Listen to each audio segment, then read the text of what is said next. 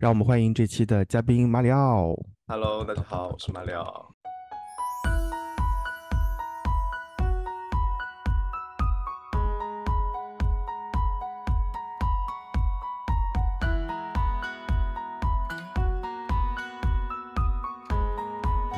好严肃，你要你要不要给大家简单的说一说你你你这次去日本的行程，简单的 brief 一下？好的，然后其实这次去日本是我第一次去日本，然后之前其实都没有去过。本来在疫情前最后一次出行的时候，其实日本已经在计划里面了，都已经在着手准备签证的材料了，但就是没想到就是没有去成。呃，然后这一次日本呢，其实是就是这个口罩结束之后去的第一个国家嘛，然后就是特别的期待，就是呃头一天就是没有睡着觉，就像小学生春游一样的。然后整体的行程可以简单介绍一下，其实就是，呃，我们一共呃七天，然后先落地了大阪，然后再从大阪立马转线转新干线去到东京，然后再从再在东京玩了几天，然后我们应该是在东京呃待了三天，然后再从东京坐新干线回到大阪，然后再从大阪去京都，然后再从京都回到大阪，然后再在大阪玩了一天，然后啊、玩了两天，然后行程反正就是非常的赶。你们为什么没有考虑从东京先降落啊？是因为大阪便宜吗？啊，是这个样子，就是本来这一程本来就只在关西玩，我们的计对啊，我划是在记得我记得就是只去关西啊。啊，我们本来计划是在关西玩，结果就是当我把机票已经订好了，因为我们机票订 机票订的很便宜，两千块钱往返大阪，然后时间也非常的好，然后还是东航，然后订完了之后开始正式做行程规划的时候，我的两个小伙伴提出来，一个女孩子要说，我一定要去东京，就是怎么第一次不去东京的话，就感觉她想去迪士尼，她觉得就是如果不去迪士尼，她会有非常大的遗憾。然后另外一个同系的男孩子说，怎么可以第一次去日本不去东京呢？去日本不去东京，那我怎么逛街呢？然后我告诉他，大阪也有逛街的，然后他就说不行，一定要去东京。所以说，那我就只能就是二选一的话，我呃二比一的话，我就只能听从他们两个的人，然后把东京的行程安进来。而且我为了减少打开行李箱的次数，我就我就安排的是我们落地大阪就直接从大阪坐新干线到东京，这样就可以减少一次行李箱的开关次数了。那真的超级累，就是我们我们的我们当天下来我都已经觉得累了。我们当天的行程就是出发当天的行程是我们应该是中午十二点多的飞机，我们早上因为在浦东机场，所以说我们早上八点半左右就出门了，因为听说浦东机场就是要排大排队才能嗯出去，结果其实还好，嗯，哦，然后而且如果有那个就是东航的金卡旅客的话，其实可以走那个优先通道的，它有专嗯。门的窗口，其实这个办起来就很快啊、然后进去之后呢，其实过关，现在其实过关的速度也是蛮快的，就是比那个口罩刚结束的时候要快很多。因为当时听说出浦东要两个小时，然后出大阪也要两三个小时，其实这次都还好，很快就出去了。然后我们出大阪大概就下午的三点钟了，然后三点钟。坐它的那个叫地铁，那它的那个车比地铁看起来好很多的一个嗯嗯东西，一个交通工具，一个东西然后西 一个交通工具，呃，到了那个新大阪站，然后我们再换新干线到东京，这样的话已经晚上的八点了，到了呃东京的品川，然后这一天基本上就是在路上对啊，我就想说，第一天就砸在路上了嘛。哦，然后等于说中间从大阪回，啊、回从东京回大阪的这一天，其实也是一整天在路上，真的太辛苦了。天呐，这个这种旅行是我年轻的时候愿意尝试的，就是打卡各个城市，而且我我坐的不是新干线，我坐的是 ANA，所以我就在各个城市之间来回飞。哦，那个我还挺开心的。就现在年纪大了，你让我降落之后立刻换那个换电车，然后电车之后再换新干线，那天我就应该不想再玩了。真的不行，而且我跟你讲，而且我跟你讲，就是我们从东京回大阪的那一天，因为我们赶上的那个新干线时间特别的赶，因为如果错过那一班就是要等嘛。然后我嗯。们就是在最后一分钟上了新干线的车，但是我们没有到达我们所在的车厢，我们应该是买的自由席嘛，自由席应该就是第一到第三个车厢，然后我们上的话应该是上的第十二三个车厢，就从十二三车厢一直穿到第一车厢，然后那天我没有吃饭，就感觉快要晕倒在里面了。然后那个就是因为走你嗯走的方向和新干线 是走的方向是反方向，嗯，对，阻力就非常的大。然后还拖着还拖着三个大箱子，我们一人一个大箱子。哇，真的是人生 奇特的奇就是奇特我我我觉。得日本人都惊呆了，就是怎么可以就是一个人穿过十几个车厢？我我都能想到那个场景。我我有个同事是呃地铁迷和铁路迷，就是他会很喜欢拍每一站的地铁长成什么样子，然后路牌长成什么样子。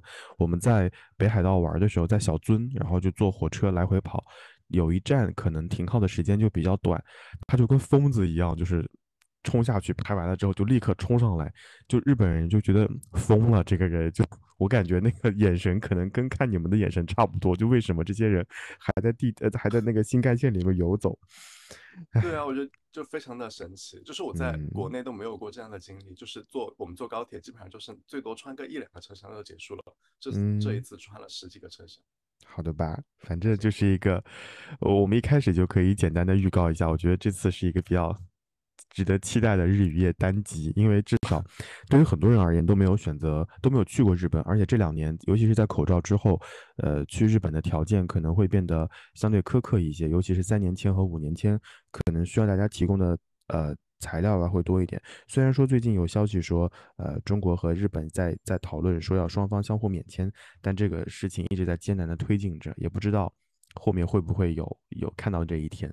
所以，我们跟呃其他的日与夜系列是差不多的，我们会从最开始的一些行前的准备啊，然后到呃落地呀、然后到整体的行程，会简单的跟呃马里奥聊一聊，他也会跟大家分享一下在这次的呃旅途当中他所遇到的一些比较奇奇怪怪的或者有趣的事情。然后，我们就简单的说说看行前吧。行前你刚刚也说有失眠，我我 almost 每次出门的前一夜晚上我都睡不着，而且我有个非常坏的习惯，我会等，一直等到没办法再等的时候，我开始收拾衣服，我会把衣服啊、呃的带的东西啊扔一床。我眼看着这个时间，我该睡觉了，我才非常不情不愿的起来收拾。然后收拾的时候呢，我就想，这个我也带一点吧，那个嗯不带了吧，哎呀那边可以买，到最后会发现还是塞了满满当当的。所以每次我去日本啊，或者去东南亚的一些地方，我会发现我箱子里面没有什么空余的地方让我带东西回来。啊啊！这次我觉得我就是在网上看到了这个，就是有很多啊，人像像你之前一样的，就是会带很多东西去。然后这次因为是我们三个小伙伴一起去，我就把我的衣服和其中的一个小伙伴都装在了一个二十八寸的箱子里面，然后我自己拖了一个二十四寸的空箱子，里面什么都没有，然后可能只有一点洗 空，漱用品，就是为了过去购物。嗯，呃，结果最后回来的时候，那个箱子基基本上也是塞得满满当当的，就是不不仅有自己买的东西，然后可能还会有帮朋友带的一些东西。嗯，日本还真的蛮好买的。嗯，那那肯定啊！一五年我们去日本团建的时候，管理者团建的时候，当时去的时候应该是十个人，大家是十个箱子，回来的时候二十一个箱子，你敢信吗？就基本上每个人多了一个，对，我就是我就是很怕在那边说要再买一个箱子，因为我房子里面已经不允许我再多放箱子了，我就不能在那边买箱子。然后我们当时在日本去新斋桥的时候，那个因为嗯，我们管理者团建找了一个还不错的导游，然后大家问导游第一件事情是哪里能够买箱子，导游都傻了，导游说哪有人刚到这个地方就要买箱子，后来就真的很低估大家的购买力，最后就是有一些东西就不得不拆，呃，就不拆它就可能带不回来，就拆包装，拆那个免税的打包盒，最后满满当当塞了二十一个箱子，回来的时候接，因为我们当时有那个公司有公用的车嘛，然后回来的时候那个公那个公司用的车都司机都惊呆了，他说不行不行，我得分几趟接你们，你们这箱子太多了，哎，所以觉得小宝去日本可能跟你也是一样的结果，就就 一疯，一定要，如果大家要去日本的话，只要买东西一定要带一个空箱子去，不然就是必必然会买一个箱子回来。嗯，好嗯，呢，好吧，而且我觉得日本的箱子我没有看到一些很好看的箱子，因为我们也路过了好多行李商店。呃，嗯，是背景是这个样子，因为我的这个箱子是一个很老的箱子，然后它在路途中它的拉链崩掉了。是因为你们装太多了东西是吗？对，我们在从东京回到大阪的中途它就崩掉了，然后嗯我们就是在那个新干线的站找，就是打包行李的地方，给它嗯套上了一个塑料袋，然后再买了一卷胶带把它缠起来，然后它过完了剩下的日子。啊，哎呀，那个场景我都有了，哦，就是坐在火车火车站的地上，然后再嗯。封装那个箱子，就感觉就是过路的人都会看我们。就是辛苦的中国籍在日打工游客，哦，就是就哎，是没想到怎么才过一半就买了这么多东西了。嗯，哎，真的，哦你们你们在大阪，在在东东京能买那么多，你们就没有考虑在大阪吗？就是我们的大阪的行程比较赶，因为在大阪只有一天是啊环球影城，然后一天是去京都，其实留给大阪逛街哦的时间不多。哦，嗯好吗？好吗？嗯，对呃这是这是行前的行李。然后我特别想问的一点就是，你们在三个小伙伴当中有人会日语吗？没有没有一个人会日语，这也是我焦虑的一个点。啊，我之前去，我最开始去日本的时候不会不会日语，所以我就开始，因为我那段时间看日剧嘛，在日剧里面学学了一些日常的表达或者呃一些短语啊之类的。然后后来我到了日本之后，他们就觉得我很奇怪，感觉我是关西乡下人的口音。后来就在酒店的前台，然后他就跟我开玩笑说你是从那个呃就是大阪下面的某个地方来的吗？我说嗯，我说为什么会这么说？他说你的有些表达就是那边的。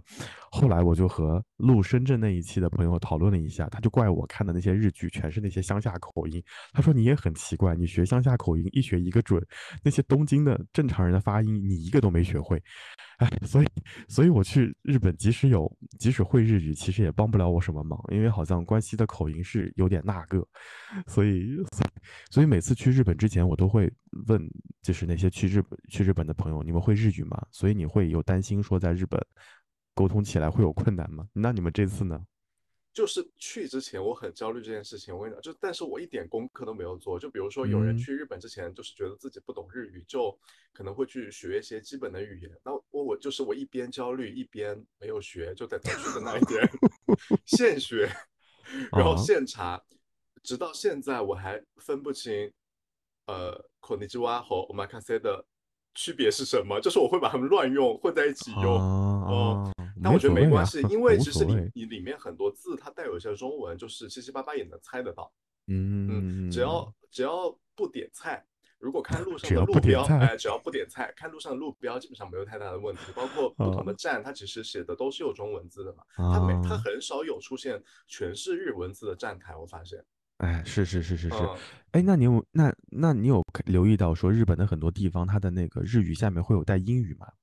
对，有英语，然后那其实你把那你把那个英语的那个罗马字把它念出来，基本上就是日语的读音了呀。哎，我没有发现。嗯，你你可以找找看你们的照片，或者找找看你们的，就是发的聊天记录里面，就有一些名字下面它会带，比如说叫东京，它下面就会写 Tokyo，就你把那些几个字连起来读，就是那个日语的发音。哦，没有发现，我真没有发现。然后嗯，，但好在它有中文，就是基本上每个字有中文，我就都有，每嗯个每个站牌都会有中文夹杂日文，我就是靠那个中嗯。文来辨认是不是这个站台。嗯，哦，那你们，我我真的非常建议你们下次去去日本很乡下的地方，比如说去北边，去仙台，然后去仙台的乡下，或者说再去再往北一点，或者去那些游客比较少的地方，你就能够感觉到，就是呃，英语在那边也不太好使，你只能跟大家比手画脚，然后通过画画来来问路，我觉得那个还蛮有趣的。我我这一次就已经发现，就是点餐这个时候，就是嗯。会日语完全不行，因为我们在啊大阪的落落呃到大阪的那一天晚上，其实去了一家居酒屋，然后它里面的人是所有人都不会说英文的，包括旁边的客人也不会说英文，就是嗯。我觉得在大阪可能英文普及程度远没有东京这么高。然后我们怎么点菜呢？就是首先我拿谷歌翻译拍了菜单，翻译出来的中文也一个都看不懂。嗯。就是它完全翻译出来是乱码，就你只知道他说这个是什么鸡什么鸡，但鸡的什么部位完全不知道，然后我。啊就只能点一个拼盘，把想吃的都就把想吃和不想吃的都点一遍，然后啊，觉得好吃的拍照拍下来，然后点第二个是说啊。this this，我要我要啊我要啊 this，啊呃，啊啊！哎，我我们第一次去日本的时候也找了一个居酒屋，也很尴尬。后来呢，我我们有个社牛女同事，她因为她年纪也很大嘛，她觉得没所谓，反正老娘在日本，你们也不认识我，她就去每桌看，拽着那个服务员说这个这个这个 this this，然后就说那个那个那个，他就把每一桌看了一遍，觉得他想吃的都点了一遍，最后上来了之后，偶尔有一两个踩雷的，其他的都都还蛮好吃的。啊反正我我也我也体会过在日本点菜就是鸡同鸭讲的感觉，就很难受。我也有去指隔壁桌，因为我当时想吃那个毛豆，但我就是嗯翻译上面也翻译不出来毛豆，我就说，我就指那个桌子上的，我说我要那个，然后他就给我端了一碗毛豆过来。哎，所以总的来说，就是大家也不用特别担心。但，我觉得还好。嗯嗯，那但那那那你有跟日本人交流吗？就比如说问问问他们一些路啊，或者问他们一些问题，然后呃会使用翻译软件吗？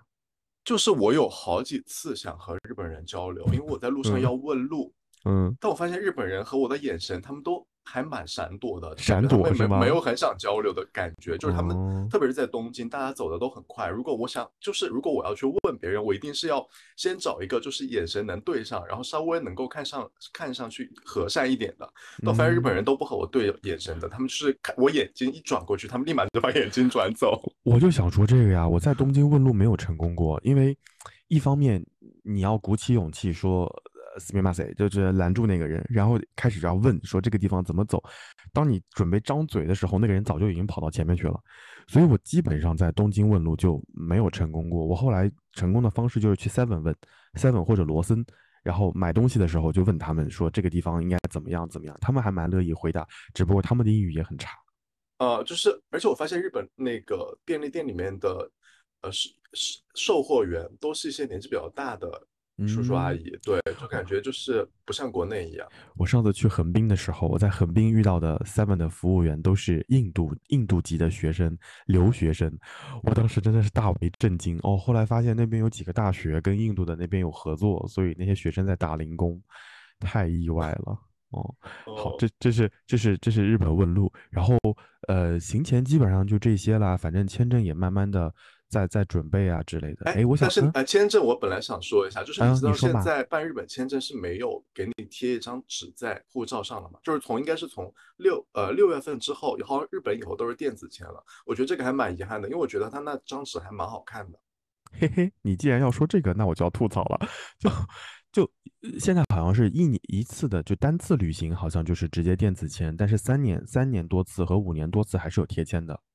呃我办的时候办三年的，反正是有的。然后那天我看，嗯呃，那个公众号上面好像没有写嗯具体的几年，我以为是都没有了。哦嗯嗯嗯，好像好像就是要开始推行了。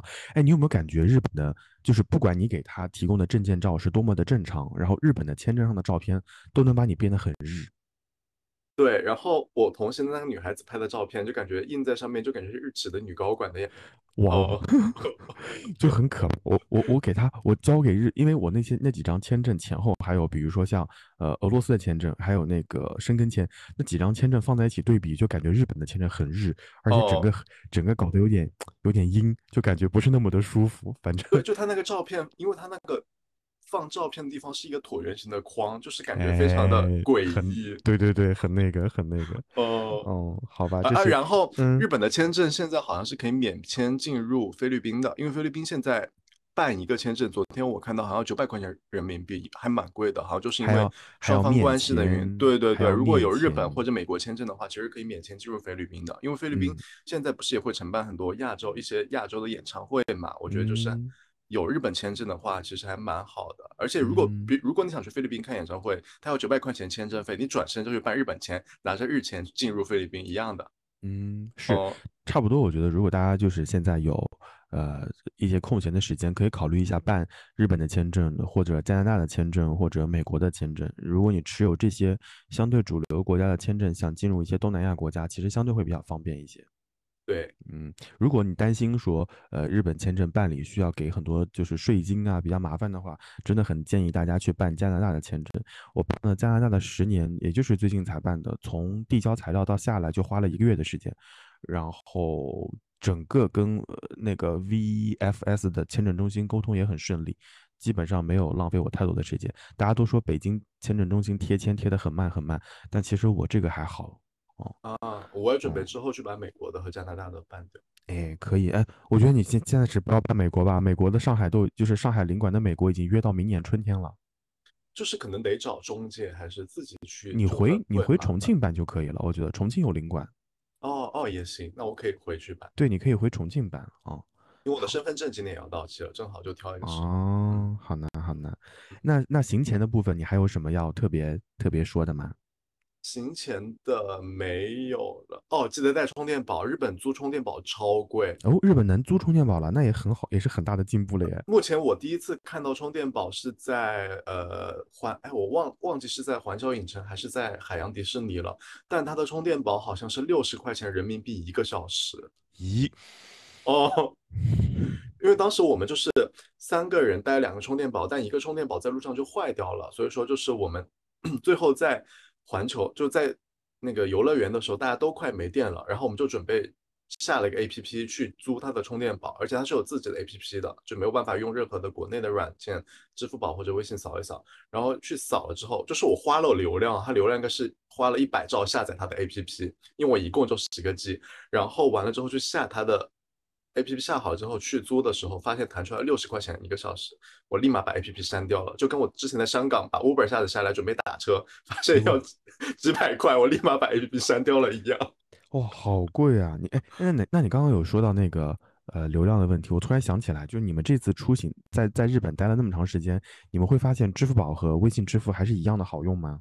嗯，大部分呃在东京大部分店铺其实都没有什么太大问题，但是在呃大阪的话，一些小店啊，包括京都一些小店其实是不太能用的。嗯，哦，对，好呢，这是这是行前，然后接下来就到了日本。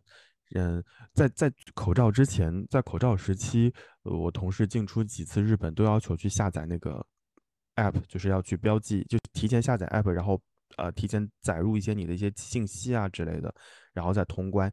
那你们这次通关的人多吗？我我我有在那个小红书上看到那些视频，我觉得好可怕哦，那些排队的游客。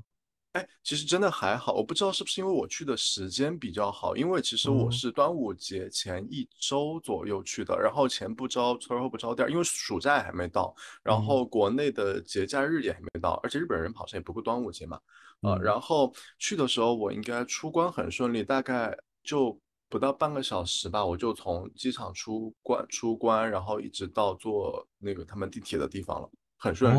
我去之前也，我去之前也非常的担心，因为我在网上看视频都是什么要排两个小时，然后特别什么成田出去要排四个小时，我就非常非常的担心。啊，我也看到这样的视频，而且我自己，呃，在因为上前段时间去呃吉隆坡的时候，吉隆坡那个机场也很可怕，就是它一视同仁，所有的外国人在一起排，那个队伍都已经折了三圈了，还没有折出去，我就。很担心，我说那今天这个大概率就回不去了。但还好我在吉隆坡办的是落地签，然后落地签它盖章盖得非常快，直接就从让我插队就放放我出行了。所以每一次出关的时候，我都很担心要要等很长很长时间。哦，那你那你这次整体体验其实还是可以的呀。嗯，对，其实出关就是从上海出发一直到落地出关，其实整个体验都非常的好，而且很顺利。哦，他现在也还是要填一些信息，但是不是用不用下载 APP，在他的一个那个网站上填就好了。哦，OK OK，填的信息其实也蛮少的，嗯，就可能就是要你的机票信息、你的个人信息，然后你的住宿信息就结束了。OK OK，那你们这次行前呃在出发之前，你们日元大概就是在国内换的，还是说在目的地之后再换的？我们三个人在国内换了六千块钱人民币。最后其实没有用完，最后是应用的，就是在机场用，在在机场买一些伴手礼什么把它花掉的啊。哎，那硬币多吗？这次你说在机场的什么超多，我们就最后把它全部投到了那个自动贩卖机里面去换啊，换饮料啊。我我去日本每一次他们问我说去日本要带什么东西，什么东西是一定要带的，我就跟他们说你们一定要带一个零钱包，就是那种手掌大小，然后有个有个。有个拉手可以放在手上那种，随时带。我说那个零钱包能帮你大忙。我最开始第一次去日本的时候，我那个口袋啊就叮叮当叮叮当啊。我这次就是，唉，太惨了。然后后来过安检的时候，因为我们在日本中途也要坐飞机嘛，我就没有想到我口袋里面有那么多硬币。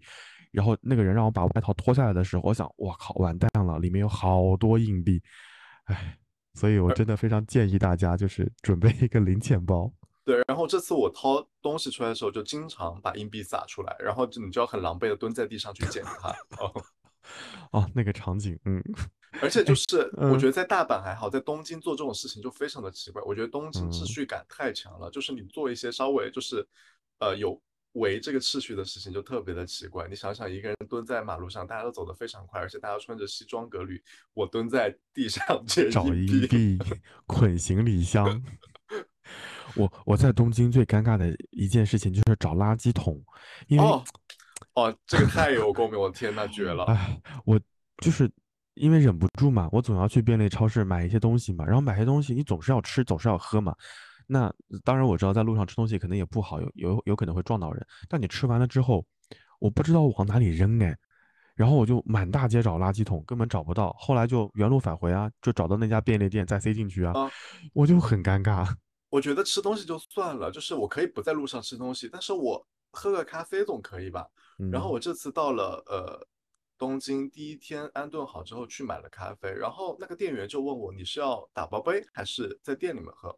我就在想，上海所有咖啡店，就算你在店里喝，也是给你一个打包杯啊，不会说有别的杯子的。结果后来发嗯。现他们在店里喝是玻璃杯，然后如果你带走就是一个塑料杯，然后我就当时不知道，我就选了呃带走的那个塑料杯。结果喝完之后，我就拿这个杯子拿了两个小时，在地上，在那个外面完全找不到任何地方扔，因为其实很多那个自动贩卖机旁边是有垃圾箱的，它上面都标注了说只能扔什么塑料瓶。是，哦。唉，所以后来我觉得好难啊，就是真的太难了。我就。一直拿着那个水杯，而且逛街的嗯，时候，你拿着呃冰水杯，有的店是不会让你进的，特别是一哎，些卖衣服的店，我就只能站在门口等我朋友们逛。整个画面感都有了，而且我也经历过这种事情。后来啊，我们就习惯性在包里放一个塑料袋，就如果有一些垃圾的话，没实实在找不到地方扔，就放在塑料袋里面，然后看到 seven 就直接冲进去把垃圾扔掉。对，哎，后来，后来我们就嗯，是去卫生间把那个冰块倒掉，然后把塑料杯放在包里面。哦，哎，那你们有被那个什么垃圾分类苦恼到吗？哎，我跟你讲，这次特别的好，因为日本我们在大阪订的 Airbnb，不知道那个房东有什么不得嗯了的能力，就是他让我们嗯，所有垃圾都不分类，直接打包扔在楼下。哎，欧盟，那就是完全违背了我对日本人对垃圾分类的，就是那个想法。我是啊，看到的就是日本人会把什么碗都洗干净，再把它进行分类，我觉得很神奇。我不懂那个房东有什么不一样的权利可以这么做。啊，我我还挺想问你这件事情的呢。我们之前去，呃，团建的时候去日本的，呃，民宿，然后我们当时在呃北海道附近找了一家名温泉酒店，然后一些人在泡温泉什么的。然后那个温泉老板在温泉店的老板在我们这些人入住房间之前给我们开了个会，就告诉我们一些垃圾到底应该怎么办，需要把嗯、饮料包装给撕开，把盖子拧开，把水倒掉，要把它踩扁，然后分类放在哪里。所以我对去日本旅行还蛮害怕的，对对，要做垃圾分类这件事情。呃，最开始我也很害怕，结果没想到这次完全嗯，不用。哦，那倒还好哎，其实，嗯，嗯，我就很怕还要把什么吃的倒掉，然后还要给它我也很怕。这个，你知道吗？就是我为此还在网小红书上，还有在网上找了看了一些那些，比如说你吃完火锅、吃完泡面之后，它有那种火锅汤和泡面汤的凝固剂，一撒就瞬间凝固了，就可以把它当固体垃圾扔掉。对对对啊，我在心里想，那我在日本吃关东煮怎么办呢？就对啊！我但我下次我决定还是，如果我去大阪，我还是决定订那家 Airbnb，因为它嗯，就是可以很不分类。哦，呃，那那你住连锁酒店也可以不分类啊，就直接扔在那个垃圾桶里啊。哎，但酒店真的很少哎。嗯，我觉得呃，觉得日本酒店也很贵，现在对，我觉得聊聊到这儿，我们要么就直接聊一下住宿好了。来吧。嗯，我我我我首先觉得日本的 Airbnb 真的是治好了我的就是恐惧症，因为我之前在别的国家，因为我之前在别的国家住 Airbnb，我觉得他们再怎么打扫，不管是找人还是自己打扫，还是会有一些卫生死角打扫不干净的。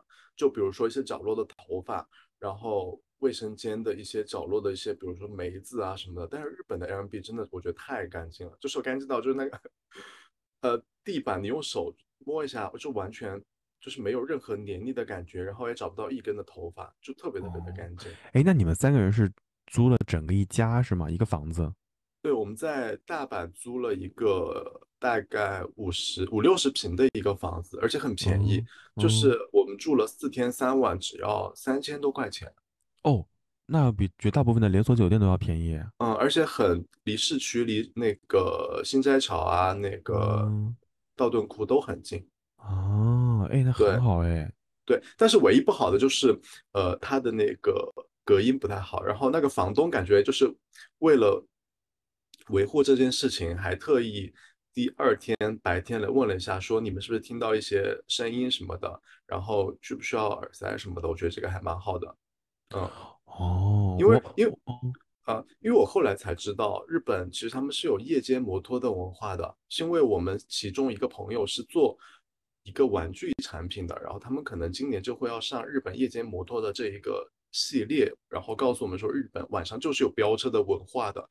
哦，我在我在出去旅行这么多次，我都没有住过民宿，就是 Air Airbnb。我知道这个可能会有一些很好的文化体验啊什么的，但我都没有住。我总担心，就像你说的，就是有没有什么不干净的地方啊？而且我每次都是一个人出行，那我不可避免就需要跟别人去 share 一个房子，我就啊很很担心这种事情的发生。所以每次去日本呢，我就宁可住那些，比如说跟公司有合作的酒店，或者稍微嗯贵一点住酒店。但他们都跟我说，他说你去日本或者说去名古屋这些地方，你可以要稍微尝试一下住一个呃民宿啊之类的。他说整体感受是不一样的，尤其是那种房东跟你可能住在一起，房东可能有可能会邀请你吃早饭的那种，那种体验嗯还是蛮好的。嗯，我们这一次住的民宿还是属于就是公寓楼里面的那种，然后我看到京都哦，好多民宿是那种很古老的日本的哎，房子，是啊，是啊，是啊，我啊，觉得就是那个。那特别的值得住。我下次去我就想订一下这种 Airbnb。我觉得我以前在哦，别的国家我是住过一次 Airbnb Airbnb 之后就是很抗拒的，因为我觉得就是很脏，就是它的毛巾嗯什么都很脏，包括它的被子。然后但这次日本的 Airbnb 真的非常非常非常的干净，嗯呃，就是我觉嗯得甚至比我在东京住的酒店还要干净。嗯，哦，嗯。那真的体验很好了耶。嗯，我觉得日本人就是对于干净这件事情，就是我觉得从他们街道上也看得出来，就是他们非常的爱干净。嗯，嗯，好那这是这是住宿，然后在在住宿期间，你有感到什么生活习惯跟他们不一样吗？会感觉到，比如说卫生间的空间比较狭小啊之类的吗？哇，我住的这个 Airbnb，它的卫生间真的绝了，它就是它也是做了干湿分离的，但它的干湿分离不是像我们，比如说做一个那个玻璃隔断，或者你拉一个嗯帘子，嗯，我不知道你有没有见过，就是外面那种一个呃像露营基地里面就是洗澡的一个小房间，像一个集装箱一样的。啊、哦，我大概知道你你说的意思了。那那进卫生间是不是还要上个台阶？对，就是它是放在一个集，它的洗澡的东西是放在一个集装箱里哦面，哦你就要进入那哦个箱子，把箱子关起来洗我澡。我见过，我见过，我见过。哦，哦，我我在日本住酒店，即使住那些连锁酒店，我都会觉得他们卫生间实在是太小了。超级小。哎呀，我在仙台住过一次，呃，连锁酒店，我进了那个房间，我说你们的卫生间呢？他们说啊，在那个那个门后面，你拉开，我拉开就跟一个衣橱差不多，很嗯，小很小，我就整体感觉就是舒展不开。而且即使在连锁酒店里面有浴缸，我感觉我整个人坐下去，想把脚伸直都是一件很难的事情。就只能坐着泡。对对对对对，所以所以从日本回来之后，我就被安利了那种坐坐着泡澡的浴缸，就里面大概会有两个台阶，然后坐在上面泡澡，然后水大概能够到脖子的位置，整个性价比就还很高。我居然被种草了那个东西，就是有的国内的房房子比较少的话，他们就会考虑这个呃深泡哎，缸，对，就是它很深，是是，嗯，就是这个。哦。但是我哦，不行，我觉得很很辛苦啊，就是我我泡澡我都不能躺平，嗯，好难，嗯，然后它的马。嗯，桶就是我们住的那个民宿，它的马桶，我也想问这件事情，嗯，我发现日本，呃我先讲一下马桶本人好了，就是我发现日本本人，日本的所有的马桶，不管是公用的还是就是这种 Airbnb 里面的，他们都是带加热的，哎，嗯，是嗯呢。呃，而且很干净，都维护的很干净。所以你，所以你从日本回来没有心动说想去买一个马桶盖吗？啊，我本来就买了这个东西，我觉得是提高幸福感指数的一个太好的东西了。哦，那你跟呃，小宝观点是一样的耶。就冬冬天就是以前很害怕上厕所，现在就是完全哎，不怕。哦，呃，而且我现在家里面夏天我也还会把它温度就是开到最低的一档，我不会把它完全关掉的。嗯，啊，因为我觉得有一点点温度坐上去还是舒服很多。哎，我我很多很多朋友从日本回来都会带个马桶盖，就在若干年前，大概一五一六年左右口罩前，大家去日本带回来的最多的两样东西，一个是马桶盖，一个是电饭煲。我真的不太理解，而且后来有日本那个品牌叫什么啊？我忘记了，C 开头的那家店，后来不是被苏宁易购收购了吗？然后我就跟嗯，我同事说，我说你没有必要去日本背啊，苏宁易购能买啊，啊，但但后来就是一五一六一七一八，大家就频繁去日本背马桶盖回来，就呃有的时候我从禄口机场回来，我也能看到大家排队过那个海关，大家都是手手提马桶盖，手提电饭锅，一个一个过，我就觉得也很神奇。对了，哎，但现在那个时候，因为其实国内马桶盖还蛮贵的，嗯现在其实都还 OK 了，有些很嗯便宜的，几百块钱的，我觉得可以装一装的。就算是嗯呃，我觉得就算是那个出租屋，我觉得装一个几百块钱的也很值得。而且就算你搬家，你也可以把拆下来带走。是的，是的，是哦的。哦，那你们在日本住宿的那个是正常的床吗？还是睡的榻榻米？呃，正常的床，但他床都好小好小，就我也是想说，呃，他的床就是单人床，好像是九十厘米的，甚至都不是一嗯米二的。嗯，呃啊，但 Airbnb 的床大，但酒店的床非常非常的小。是我我在日本住了那么多次酒店，我就对它的感受就是狭小。后来我同事就跟我说，他说你在房间里待多长时间啊？你就睡一觉啊，绝大部分情况你都在外面活动啊。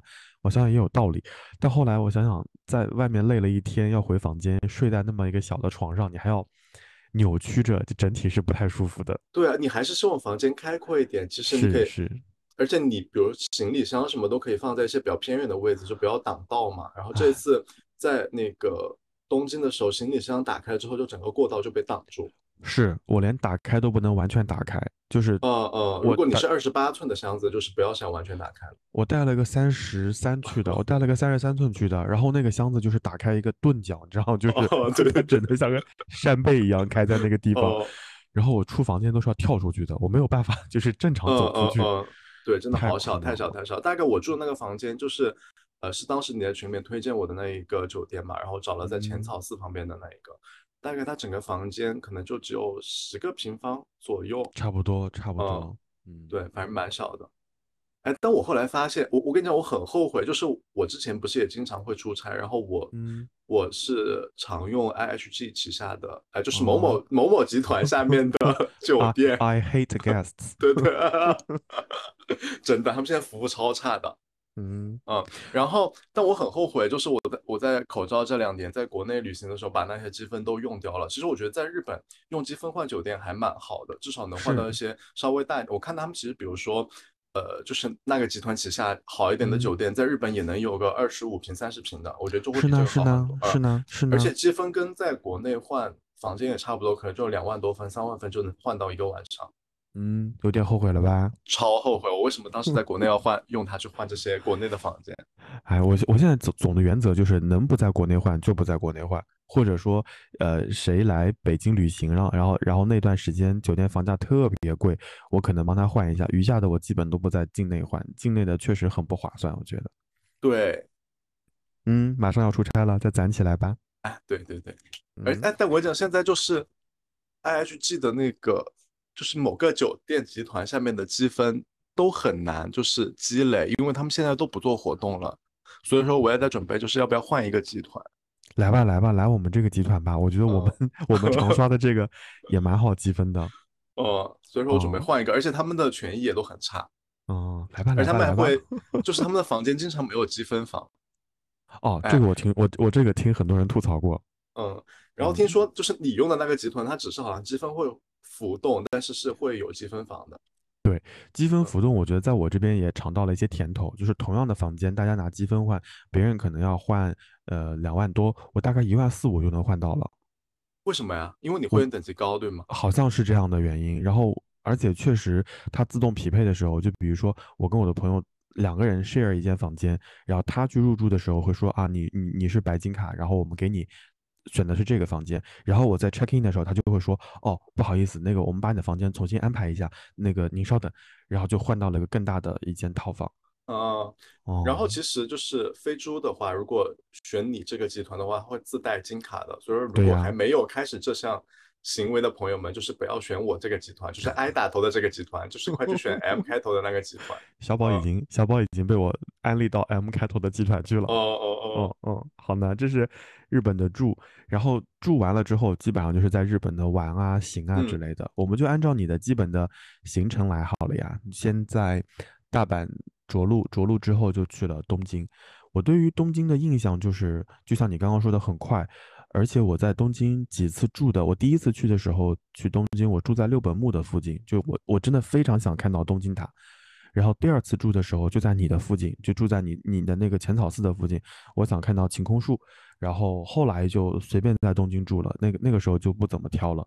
然后我在日本的绝大部分行程都是以呃地铁线为为为展开，就可能我第一天会沿着那个粉红色的线就在走，然后第二天就沿着橘黄色的线走，因为我在日本，我觉得出坐坐地铁真的对我来说太麻烦了，因为有的时候站换站，然后站内换乘，然后再找出口什么的，真的太要我的命了。尤其是我一个人出行的时候，所以我基本上就是沿着地铁线完成一天的行程。我不知道你们这次在东京是什么样的。啊，就先说一下交通哈，就是我觉得就是要少提示一下，就是之后去日本的朋友肯定会用到谷歌地图嘛，谷歌地图上面显示的交通工具的时间，特别是地铁的，比如它写十一点十三分，什么什么车在什么什么站台，这个时间好像我感觉下来它是离站的时间，就是如果你。站在站台，可能十一点十一分或者十二分，面前来了一辆车，你就得上这个车。等到十三分的时候，它是关门走掉了。我们已经好好几次错过这个车了。我也错过好几次啊，所以他们让我们要要求我们去下载的不是那个谷歌地谷歌地图，下载的叫案内呃叫站内案内换乘。对，下载那个，他让我们就是很多在日本的同事和朋友都让我用那个。啊，但我用那个我就用的很不习惯，因为它就是一个新的 app，你要花时间成本去学习它，我就不哎算了算了，我还是就谷歌地图吧。因为因为我遇到过一次，就是我要着急赶车，然后我要分清楚什么叫京急线，什么是那些每一站都停的，然后我要在哪个地方换车，再换哪一站。他说不行，你必须要学会这个，不然你这个电话得打给我打烦死了。后来我就学会了，那个还真的蛮好用的。呃，那我下次去之前再学一下。嗯，而且我觉得日本的交交通很多我出其不意的地方，比如说坐新干线，我们从呃机场，从那个大阪的机场坐新干线，呃坐地铁到了新大阪站，然后再要买高新干线的票去东京嘛。然后其实我前面一程是有一张票的，然后我到了新大阪站的时候，我再去买了一张票，其实。我也就直接买一张票进去就好了，结果他并不是，就是我已经冲进了闸机，然后被保安赶出来了，说让我重新去买票，我就很迷惑，我明明就是买的新大阪站到东京的票，但是他不让我坐，然后就让我去柜台，然后我才发现是要把我前面一程的票换一张，一张基础的乘车券，然后再加上我买的那一张券，后来我才知道我买那买的那一张券是一张特急券。就是要把两张券一起拿去做这一个新干线才能做。是是是，哦，有有这种情况的。我我我经常会有同事就跟我说，他说如果你在日本坐新干线，你分不太清楚车次的话，你尽量不要坐新干线，确实事儿还挺多。呃，就千万不要自己去那个 自动贩卖机上买票哦，自动贩卖机上买票，就是特别第一次坐的时候。哦，你们这次买了吗？买了，我第一次就是我去买的，他们就是他们两个就是害怕，然后就派我去买，然后买了之后，让我先让我先走。我真的很想问你，你摁那个求救铃了吗？摁完之后从机器里面翻出个人类了吗？没有。我真的去日本每次都很想去去去见西西犯个贱，想看看。日常在社交媒体上看到的场景会不会出现？但绝大部分的站都是会出现的。就你摁那个求救铃，那个机器外面门就会，那个柜台就会打开，探出个人头给你买票，又又恐怖又好玩，就 每次都有不一样的体验。那你们这次做，呃，那你们而且我还没说完，就是拿了两张票之后，就是在国内。坐高铁或者地铁，基本上都是你要么是一个圆形的卡，像南京一样的，是一个圆形的嘛。然后在别的城市可能就是一张方形的地铁卡，就是你是塞一张进去，然后它弹出来，对吧？嗯。日本这个是要你要把两张卡都塞进去，就是那个人让我塞票塞票，我就我就是塞了一张，他就一直摇手吐出来，嗯，我他就一直摇手，我就不懂他什么意思。后来我才反应过来是要把两张卡一起塞进去。啊啊！而且他而且他。它的卡都非常的小，它的那个乘车券大概很小很小很小，三厘米乘两厘米这么大的一个票。它那个乘车券就很像呃中国公交车上面的那个呃做的那个发票，我不知道你在公交车上有没有拿过发票？嗯嗯，拿过拿过，就是那种一块钱一块五的发票。对对对对对，就很小很小很小。然后有的时候站台会给你呃两张，一张是你的乘车券，一张是你的。购就是购票凭证，我有时候也会塞错，我会把购票凭证塞进去，然后就硬闯闸机，结果就它吐出来，哎，就整个就很尴尬。嗯，关键是我还能硬闯进去，关键是那个人还把我赶出来了。那那整体新干线的乘坐体验会跟国内高铁有什么不一样吗？我觉得没有，就是高铁一模一样。呃，而且我觉得就是。呃，它上面有 WiFi，但它 WiFi 还没有国内高铁的 WiFi 稳。因为我我最开始到日本的时候，就是我为了节约我十个 G 的流量，我就是能用 WiFi 的地方就用 WiFi。嗯，呃，因为其实国内买的卡基本上都是十个 G，然后要么就是没有，要么就是四 G 变成三 G、二 G 的，所以说其实基本上就是你只能用到十个 G 嘛，流量其实还蛮吃紧的。哎，你没有，你是移动用户还是联通用户啊？联通。啊，移动用户好像是有那个的，叫做“一带一路”的那个套餐，就是“一带一路”的沿线国家去那边的话，好像是，呃，二十九还是多少钱一天？就是所有都不限量，从你落地信号接触开始，就会按照“一带一路”的资资费来收费。我觉得那个还性价比还蛮高的耶。哦，那还蛮好的，因为我这次买，呃，十个 G 七天的流量也花了好像六十块钱。嗯。然后，但是每天都要想着不要把流量用完了，用用完了在日本就只能失踪，因为你没有办法做 导航。哦，哎，其实我跟你说，你可以，呃，如果下次要去日本的话，担心流量的话，你可以在中国境内先把那个谷歌地图先下载下来，缓存在你的手机里面，然后你再去那边用的话，就不会耗费你的流量了呀。哦，有道理，我都忘了这件事情。哎，好难。哎，那你们，嗯，你说，呃，日本的交通也超贵的。我那天在看一个，好像最近。颁布了那个全球 TOP 五十宜居的城市里面，哈，日本交通应该是数一数二贵的耶，超贵。我我有一次从浅草寺打车去羽田机场，你知道那个司机在路边嘛？那边司机都停在路边嘛，因为没有什么生意嘛。大早上，我跟他说我要去羽田机场，他眼睛都放光了。他说 真的要去？终于等到了。他说真的要去羽田机场吗？我说啊，羽田机场。我说那个。就是 ANA 的，他说啊，就是一路面带微笑把我送到了羽田，然后我一一刷那个信用卡，我靠，然后我说他难怪他得笑呢，可说呢，那得笑多开心啊！不知道多久才能等到你这么一单，真的冤大头，你知道吗？我我为什么那次要打车去呢？就是因为我错过了京吉线的时间，然后早班机我要从羽田转机去新加坡，然后错过之后再等下一趟可能要等二十多分钟，中间每一站都停的时间赶不上到羽田。我想算了，那就打车吧，反正公司出钱，然后就打车了。后来真的刷卡那一瞬间是肉是有点疼的，呃，因为还是从你的卡先出去了。那对呀对呀，嗯，哎，那你们这次坐新干线有吃他的便当吗？没有哎，因为它好像是要预定的，它不像国内的高铁是有一个小车车推出来在卖的，感觉错过了好多呀。因为小的时候不知道你们看过一个动画片叫做《铁胆火车侠》，你有看过啊？铁胆火车侠看过啊？那个上面我在那个。时候就知道上面有便当卖，但这次真的太匆忙了，忘记订了。哎呀，真是我我只要有朋友去日本或者有朋友要去台湾地区玩，我就会一定问他们，我说你们吃铁那个铁路便当了吗？或者说吃那个新干线便当了吗？据说都很好吃。哦，哎呀，好的吧，那反正就就出行了嘛。然后到了东京，东京第一天你们有什么特别推荐的，或者说你们去的印象很深刻的地方吗？就是我微信有和你说啊，浅草寺啊，就是 我那我我昨天又盘了一下，我们三个人大概花了身上所有的硬币大概有一千两百块钱日元，他不是抽一次那个签是一百块嘛，嗯，我们抽出来的一千两百块钱日元，你想想，其实最后只有一个大吉，因为那个女孩子一上来就抽到大吉了，然后她就花了一百块，然后等于说还有一千一，然后一千一里面只有两个吉，然后等于说还有九百块，然后剩下九百块全是熊，抽了九个熊。难以理解，我我真的我好生气哦，越抽越生气。就是如果不抽就算了，我根本不会觉得有任何介意的事情。但你一旦抽到了凶，你就会很介意啊。就是你一定说我至少得抽一个吉才行，然后就一直抽，一直抽，一直抽。而且我跟你讲，不止我，就发现很多外国人，他们也是在那儿一直抽抽。而且因为它上面写了英文，就是它到底这个是好还是不好，外国人也看得懂。外国人就是他们也迷信，他们也会一直抽。哎，我我在之前的节目里面，呃，跟小宝聊过，呃，在日本搞迷信活动这件事情，我觉得我要大聊特聊，就是浅草寺。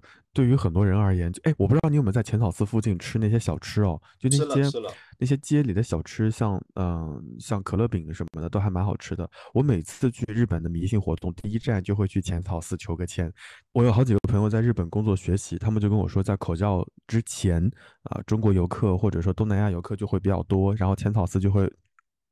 放出很多吉或者大吉的签，然后说最近这段时间好像大家去的又不太多了，说又把那些签文给换回来了，只不过可能会把就是胸画的呃就是换的会比较多一些。然后我每次去浅草寺求的时候，我都会问那个我身边一些会看风水的朋友，他就会说不要问了，直接去那个寺能成事儿。所以我真的啊，我在一五年求过一个大签，就是一五年的时候，好像我的工作会遇到一个呃上升的瓶颈或者怎么样，然后我想知道说这个件事情顺不顺，然后求完签之后，他说你会遇到一个贵人，然后我当时心里想，妈耶，这也太太刺激了哦！回去之后真的就很顺利。然后一五年之后，我就非常相信这件事情。哎，但你在浅草寺是有许愿的吗？还是你只是抽了这个签？我没有，就是没有找到许愿的地方哎。许愿呢，就是在那个在啊正对浅草寺的那些。呃，就是它的大门正对的那个那个店，那个店上是可以许愿的。然后你可以游客太多了，我就没有去啊。嗯，然后我就许了个愿嘛。然后后来之后每一次人人生有些什么重大决策的时候，我都会去搞点迷信活动。然后之前我跟小宝讲过我一个印象非常深刻的故事，就是我刚来北京的时候，我特别想离开北京，所以我一八年的时候就立刻飞到名古屋，然后在去名古屋之前在东京待了一天。主要干的事情就是求签，然后当时求签的时候，呃，呃，浅草寺给的签文说，呃，待在你现在该待的地方，然后多待一点时间，暂时不要走。那这个经文的旨意已经说的非常清楚了嘛？当然，它后面还有其他的经文了。然后我心里想，嗯，不信这个邪，我再继续走。后来我就去了那个镰仓啊，然后去了那个。灌篮高手的那个地方叫哪儿？湘南。然后在镰仓的地方，我又求了个签。然后那个签文打开的原话就是一个问题不要问两遍。我当时心里想，他妈的，我就打电话给老阿姨说，我说就是冥冥之中有一股力量在背后告诉你说，待在北京哪儿都不要乱走。后来我就跟老阿姨说，我说一百块钱，一百日元，在日本可能。吃不到什么东西，但是他可以给你买个定心丸。所以在口罩期间，我特别着急，就是想去日本再求个签，问问他我什么时候才能离开北京。哎，他这个你这个好明显哦，就是直接给你这么直接给你的一个提示。哎，啊，那些签文我都留着，真的很，就是你打开的那一瞬间，你是有点震惊的。当然，它它的签文会有四句话嘛，它会组成一首诗嘛。然后你你你可能看的时候，它每句话有每句话的解释。然后你重点想看的一些句子，它可能会有，你就会重点读那句话的解释。然后我读完之后，那那个签文就说一个问题不要问两遍。我当时心里想，妈的，可怕了。那我想算了，我还是去吃个猪排饭吧。然后后来我就没有再求签，第二天就去了名古屋。哎，那你现在就是应应该也是两年两三年前，你现在回看那个签，你觉得他说的准吗？还蛮准的，嗯啊，还蛮准的。他的那个签文，每一张签文我都折好了放在钱包里面，然后有的时候像钱包要送去那个店里保养的时候，我会拿出来再看一看，我觉得还蛮有意思的。嗯，我觉得这种迷信活动还是要信一信的。嗯，好的。那当然，如果听到这里的听听众朋友们，你是无神论者，你就可以当看个风光啊。就是你可以去感受一下感受一下嘛，对，因为很好玩。因为其实很多外国人也不会相信这个，他们就是在那儿非常虔诚的摇这个东西。因为他们可能就想摇，他们可能就想摇出来。对，因为那个摇那个签不是抽出来的，它是你得摇那个铁罐子，而且那罐子还蛮重的，就摇的时候还蛮有仪式感的。其实，嗯嗯，然后还要再绑在那个，如果是个胸，还得绑在那个上面。哇，我绑了一排，蛮好的，把厄运都留在了那边，回来都是顺风顺水。只能这么安慰自己了。啊，是的。然后浅草寺出来，你有看到那些猛男拉的那个三轮车吗？那我看到了，我觉得没有好，你们没有坐吗？时间来不及，不然我真的很想做。你们，哎，我跟你说，下次去有机会真的做一下，因为那些呃肌肉帅哥他们整体都练得很好，这是一方面。第二方面是他们非常会拍照，他们会告诉你，就是我会接下来拉你到那个晴空晴空塔的附近，然后虽然离晴空塔比较远，我我希望你给我一个什么样的姿势，拍出来照片就非常好看。而他们的都很健谈啊，英语和日语都很好。你问他附近有什么好吃的，然后怎么样，他们都会给你非常好的答案。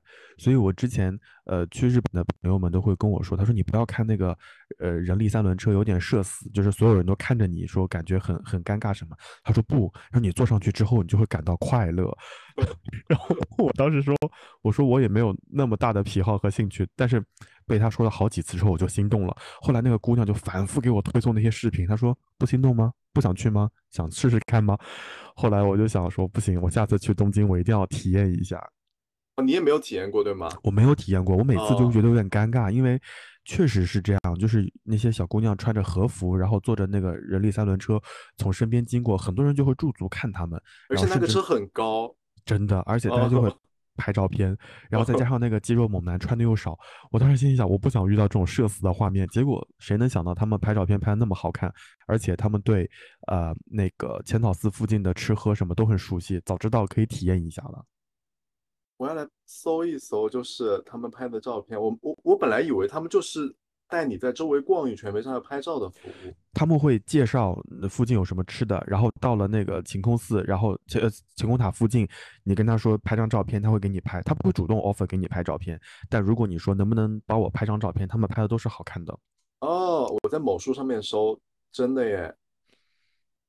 呃，下次我觉得可以，下次下次下次一定，下次一定。所以我基本上去了浅草寺，我就很难走得动，是因为走不动的原因是人太多了，然后尤其是呃从那个雷门出来，垂直的方向和水平的方向，能吃的店能买的东西太多了，我基本上在那边都走不动。虽然我知道就是那些吃的可能在其他地方也能够买到。但我还是想在那个附近再再溜达溜达，而且我跟你讲个好玩的事情，我去日本的时候，那段时间百事可乐出了限定的包装，就上面会写东京，然后写名古屋，就上面会有城市的名字和城市的，对对对，地标建筑。我当时哇，两眼放光，你知道水瓶座那种奇怪的收集癖。我就在东京买了买了那瓶之后，回酒店啊，就疯狂的冲刷那个可乐瓶，然后在里面还塞了点纸，我就希望把它带回国。后来让我非常生气的是，在我回国的时候，我在羽田机场也看到了是吗？国内没有看到，我在羽田机场看到了一扎十二瓶都有齐的，我心里想他妈的，我干嘛何苦 就是从每个城市背一个空瓶子回来？哎，反正就是在在在浅草寺附近就有点走不动路啊。呃，因为那边小吃太多了。嗯，而且都很好吃。我觉得它，呃，呃，和呃国内的一些景点的，比如说卖什么铁板鱿鱼什么这种，还是不太一样。它其实还是做的还蛮精致的那些小点心。嗯，当然铁板鱿鱼也很好吃，没有说铁板鱿鱼不好吃的意思。好的，那那这是浅草寺。然后浅草寺出来之后呢，你们在浅草寺附近吃饭了吗？呃，我们本来想去吃的，但后来就是。排队的人太多了，然后我们就在浅草寺旁边吃了一个抹茶冰淇淋，还蛮好吃的。有一家很老很老的抹茶冰淇淋，嗯嗯，好吃的好吃的。然后回头可以把它发给你，看要不要写在 那个里面呃？对，然后我们就坐地铁去了驻地市场。嗯，哦，驻地市场还开着吗？还开着，其实里面还有很多店在的，因为听说里面那些，比如说卖鱼的，都搬到一个还蛮远的地方去了。如果你要去那边，要早上很早去。但是里面还有很多店都还在。然后之前有在小红书上面看到一些网红店，都找了一家，随便找了一家，但没想到其实味道还蛮好的。因为其实我觉得日本靠海，就是海鲜就很难难吃，就应该随便进一家店都是 OK 的。是我本来就是在你出发之前，我想跟你说是要不要去看看驻地市场。我在。呃，本来东京奥运会是哪一年？应该是二零年是吗？嗯，还是哪一年？我忘了，应该是二零年吧。然后再说，呃，要开东京奥运会啦，就是为了整城市的整体美观，就把筑地市场给关掉了。所以我在一九年就赶去了东京一次，我就想看看筑地市场就是最后搬迁之前的样子。我在那边吃到了，就是我这辈子都很难忘的海胆拌饭，就真的很新鲜。我我我我我也吃的海胆拌饭，就是太好吃了。什么叫进嘴有回甘？就那种感受，就哇，就很爽。而且它有好多种海胆。是是是。然后后来那个老板就跟我说，他说你现在看到的这些店铺以及你吃到的一些东西，是搬掉以后之之后的结果。他说之前这些地方。很多啊，新鲜的食材，以及据说还有那些什么三文鱼的拍卖，早上会有一条金枪鱼或者三文鱼上来之后，大家会拍卖竞价拍卖，说我要鱼头，我要鱼身之类的，啊，都错过了。所以我觉得这也是呃驻地市场比较特地特有的文化，我我都没有来得及看到这些。但我觉得就是虽然它是一个市场嘛，因为很多人说是。就是忽悠外地人的，但我觉得去那边吃的话，其实味道什么都还蛮好的，可能味道价格会稍微贵一点，但我觉得你去对比它的食材和价格的话，其实，在心中对它的判断也还是值得的。嗯嗯嗯嗯嗯，而且食材真的非常的新鲜，我觉得就是可以去吃一吃，但吃饱了之后再去旁边的银座啊什么地方逛一逛，哦，就是一定要先吃饱。嗯，哎，那所以后来你们就直接去银座了？对，我们去银座，我们就去看了金鱼展。就是那个还蛮好看的，对你发你发出来的那个，对我们是随机走到那儿的，然后看到在办一个展，然后就想说，呃，因为外面在下雨，好像我记得是，然后就躲一躲雨，在商场里面，然后就去看了，结果真的很值得。嗯，而且它会不同的季节会有不同的主题。嗯，嗯我我就想说，就是我在东京遇到过非常多多次的那些特别好看的展。我在呃银座附近遇到过一次哆啦 A 梦的展，我没有那么喜欢哆啦 A 梦，但好像日本民众对于哆啦 A 梦有莫名的偏好和嗯喜欢，嗯男女老少，所以那一次就是在人群的簇拥之下，我也就一起进去看了。哦，我发现日本人做展真的有一手，灯光啊、音乐呀、包括呃一些小环节，最后出来的时候那些贩售的礼礼周边纪念品的店啊之类的，我就感觉还挺好的。所以后来我每次去银座，我可能呃因为银座有很多商店嘛，然后那些商店我可能逛的最开始不是那些东西，而是先看。大概比如说八层的商店，我可能会看七层或者八层有没有一些奇怪的展览，我就会先去看那个展览。我就遇到有一次是有宠物小精灵的展，哇，那我整的整个人都嗨了。哦，所以我我你刚你说金鱼的时候，我当时才想问你说有没有有没有去看其他的展，想想算了，你在银座，估计你们以买东西为主。啊、对，哎，说到买东西嘛，就说一下那个痛失三千块钱的故事。好，你展开说嘛，你。呃，就是我们是和我陪我一个女孩子去买一个包，然后就去买，她要买一个迪奥的包，然后买了之后呢，然后那个售货员就一直在夸我说，他以为我的这个朋友是我的女朋友，就说，哎呀，你运气好好，然后你的女朋友好美，然后什么你能够和她在一起是你的福气，而且那个店员都是用英语说的，然后我们都完全没有注意。他在帮我们装小票的一些环节，然后后来会发现，就是说，如果在日本，特别是银座这一块的商场买的东西，它退税是要在商场里面退的，就是如果且这个退税只能在当天退，如果你没退的话，这个钱就是没有了。然后我们买的那个包大概应该有小三万块钱，然后日本是退百分之十的税嘛，最后到手大概百分之八，因为会有一些服务费什么的，等于说就是三万乘以百分之八，可能就是两万两千四五百块钱就没了，因为我们当天就是离开了那个地方之后就不能退了。哦，然后而且我发现一个很神奇的地方，就是这个 sales 就和别的 sales 很不一样，就是别的呃售货员他们会引导你去商场的三楼，告诉你说要在那儿退税，而且商场里面好像是没有标志的，就是得靠他们引导。但卖我们包的这一个服务员就是一直在和我们聊天，我感觉是我遇到最健谈的日本人，就是他。一直夸我们，一直夸我们，然后目送着我们离开了商场，也没有告诉我们要把里面的那个忘记 退对，没没有告诉我们要把里面那个退税单拿出来看一眼，去三楼办理一下退税。而且其实退税了，他可以选择退现金嘛，然后其实你那个钱嗯还可以在日本继续花的。嗯，然后我的朋友因为这件事情就是一顿饭都没有吃下，特别的难过。嗯，因为那个包并不是什么日本限量，国内很难买，嗯因为国内很好买。如果你把这个价嗯格拿的话，不如在国内买。痛失两千四真的很惨。我我为什么在日本买东西买的比较少，或者我一般都是在离开前最后很快的买，我就很怕退税。嗯而且那些退税的点好像有有的地方是在那些游客服务中心，有的地方可能在 B 一，有的地方可能在四五六七八楼，都是一些很奇怪的角落，你还要大排队，然后你你就会发现有一些外国游客跟你一起排，大家也搞不清楚这里面到底要填什么东西，要提供什么材料。而且我为什么在日本买东西买的少了？我不知道现在是不是这样子的，我很烦他们会在我的护照上贴东西。嗯，对，会贴的。我真的很烦，而且你跟他指定说要贴在什么地方，他们就不听你的，他一定要贴，而且似乎还会呃把你的护就是把你的护照就是塞得满满当当，我就很讨厌那种感受。所以每次在日本买东西的时候，我都尽量一趟头就全买完，我就不想再出现那样的场景。有有的时候他前脚给我贴上去，我后脚就撕下来，反正只要我最后离境的时候扔到那个篮子里面就可以了嘛。嗯，反正就整体购物的感受就让我很崩溃。嗯，当然嗯，你说嘛。啊因为很多国家不是退税都是在机场退嘛，就比较是方便，是是就把所有的小票都收好，一次性都退掉。嗯哦，那我真的，嗯我觉得我嗯就是没有在日本买那么多次，没有那么多次购物体验，还是蛮开心的。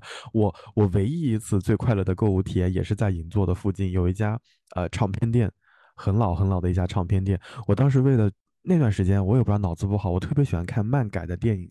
当时那个山崎贤人有一部电影叫呃《四月是说谎的季节》，我不知道你你看过那个电影没有？我有听过，但我没看过。哦，然后那段是从那个电影之后，我就很迷山崎贤人，我也不知道为什么。然后，呃后来我的朋友给我分析，有可能山崎贤人在剧里面就是属于说话很慢，然后发音很清楚。他说非常有可能是因为这件事情吸引了你，然后我就很想买那个电影原声带，然后想买一张 CD 带回家，我就在那个呃日本的银座的呃各个地方来回走，大概在松下的对面啊，我就找到了这么一个唱片店，然后去买那个唱片的时候，那个服务员小哥超级热情，就是巨热情无比，一听我要买那张 CD，跟我狂介绍，他那个英语呢又是稀巴烂，然后呢。满脸热情的那种跟你介绍这张专辑以及他多么的喜欢，你就努力的去听，然后你也努力的回复。后来我就说我就买这一张，然后我就要走了。他就是那种恋恋不舍，说你可以再了解一下这个和那个。就像你说的，就是难得感受到日本 sales 那种热情，我就觉得有点可怕那次。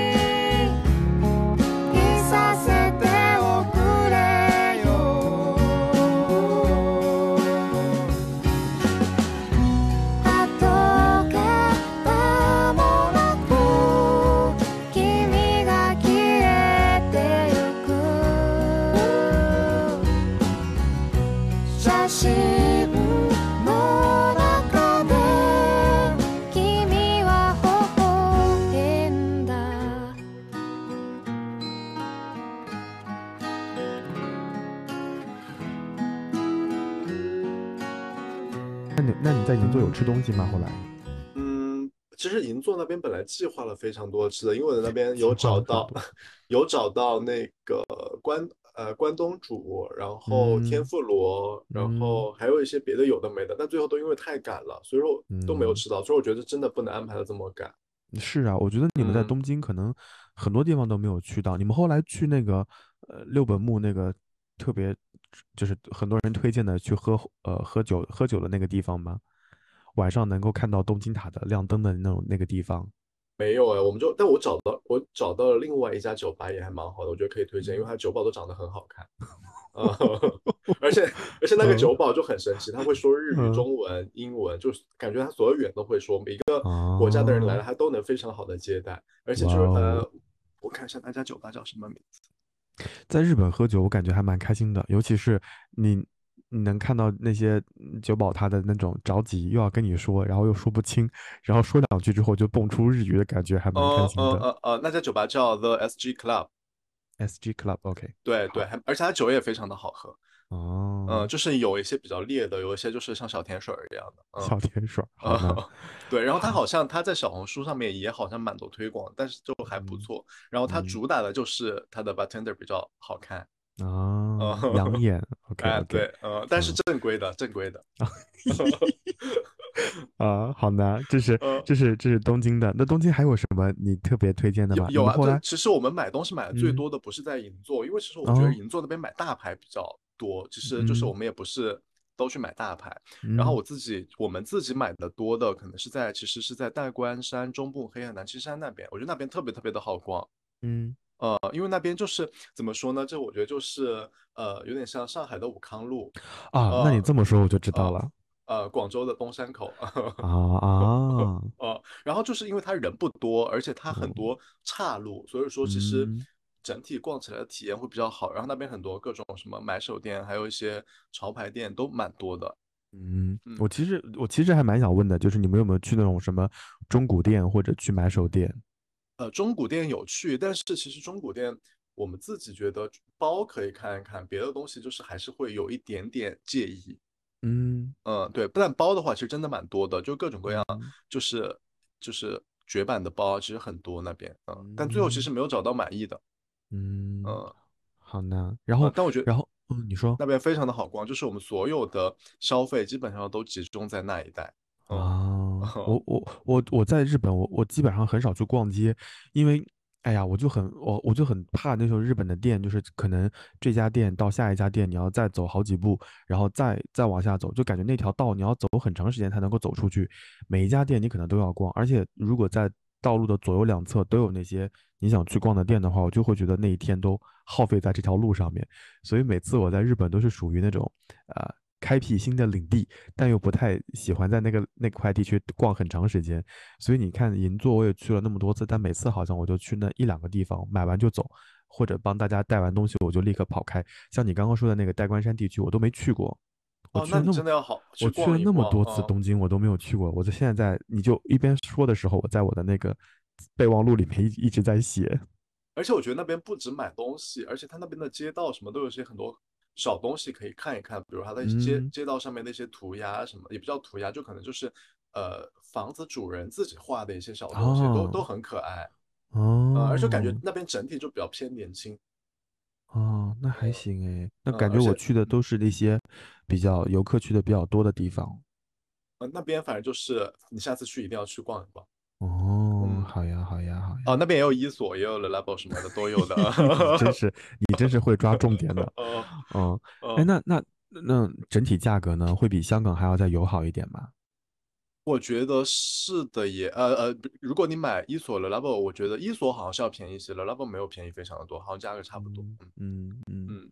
然后但是因为你可以免税嘛，就是嗯而且好像我还发现，就是他们买东西的时候，像这种小店是不做退税的，但他们嗯，会有一个。就是含含税的价格和免税的价格，如果你出示护照，他就是直接拿免税的价格给你的。哦，那嗯，那那那其实还挺划算的耶。对，这个还蛮好的，就你嗯不用你不用收集一堆小票去做退税嘛。嗯，我嗯。虽然我虽然日韩也去过很多次，但好像真的我每次去的时候，就是我对购物这一趴就没有那么的感兴趣。可能一来就是我刚刚说的，我觉得退税很麻烦；第二个就是我感觉这个我也想买，那个我也想买，所以每次我都是以逛吃为主要的行程。我可能呃那天可能还剩两个小时哦，那我可能就会在这边简单的逛一逛，然后看看有什么好玩的店啊之类的。我一般都告诉自己，尽量不要买，退税很麻烦，不要买，不要买。所以每次我都是含泪离开。哦，你下次可以去买。而且我自己本身，呃，是物质欲望不是很强的，但我觉得在日本就是没办法，就是真的控制不住啊，就很想嗯，买啊。对，太好买了，哎，真的太好买了。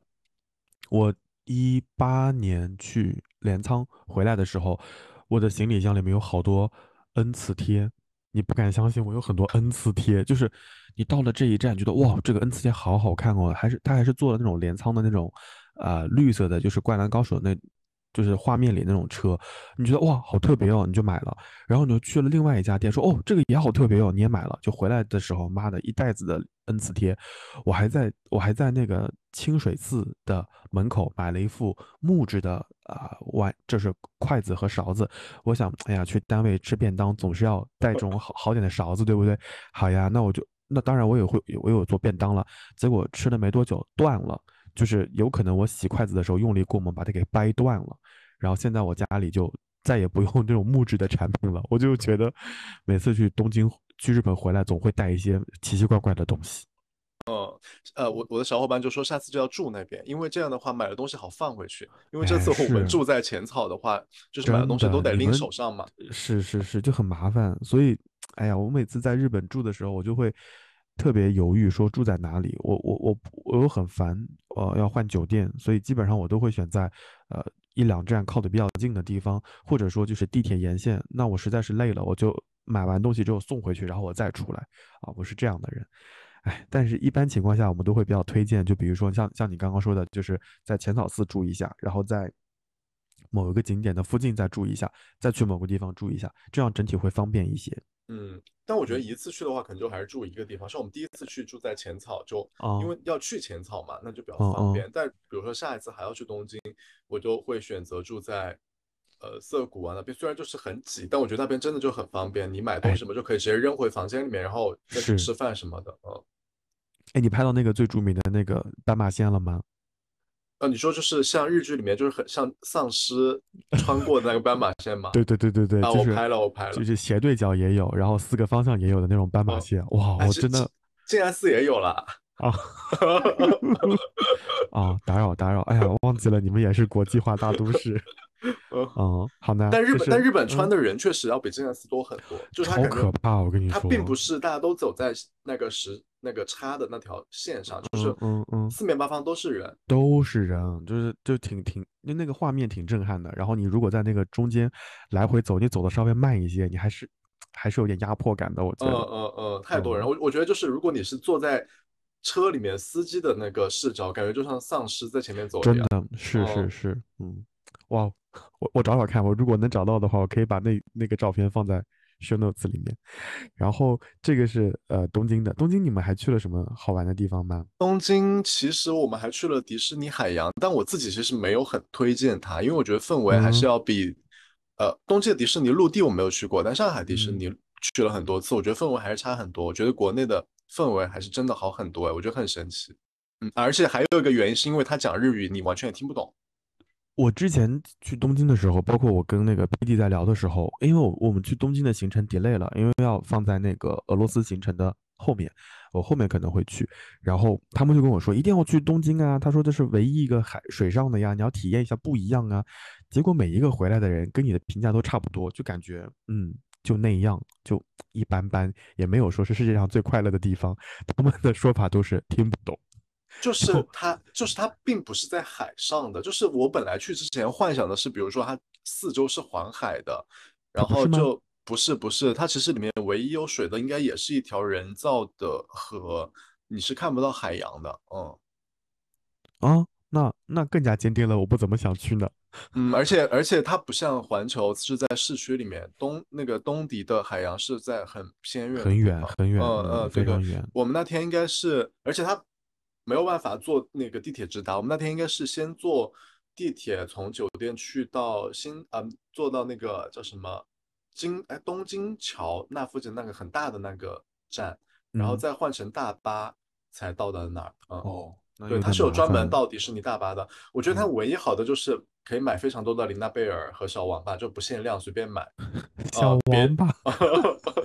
别的感觉就还好，它里面的项目嗯确实是比迪士尼呃陆地要稍微刺激一点点，嗯但其嗯实就整体体验一般啦。我觉得就是如果时间很赶的话，可以不用去。嗯，我当时是呃从成田要去哪个地方我忘了，我就问我同学，我同学在千叶读呃读哎读无人机，对，就类似这样的专业，我就问他，我说要不要去趟迪士尼？他说哎呀，真的不用来，真的太无聊了。他说你你感兴趣的话，你倒不如来千叶市里逛一逛，你都不要去那个迪士尼。我后来就真的去了千叶市，我每一次去。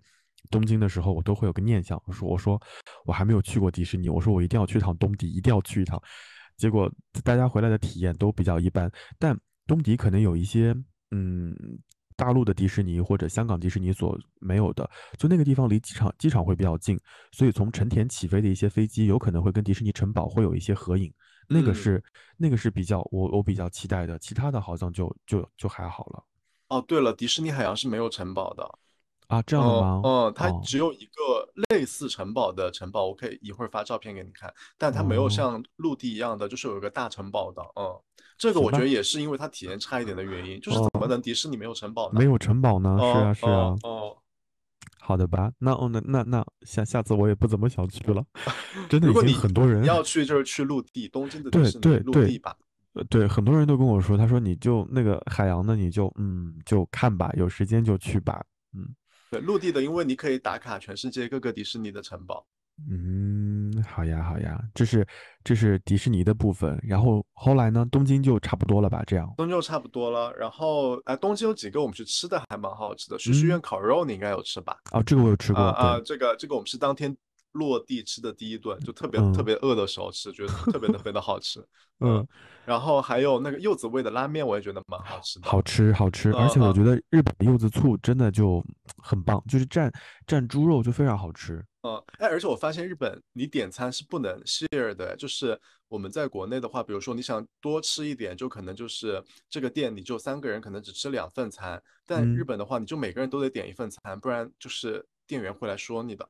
哦，这样的吗？我呃，就是啊你不能三个人只吃一碗面，是不 OK 的。哦，嗯，我反正就是都是我每次都是一个人，我遇不到这样的事情。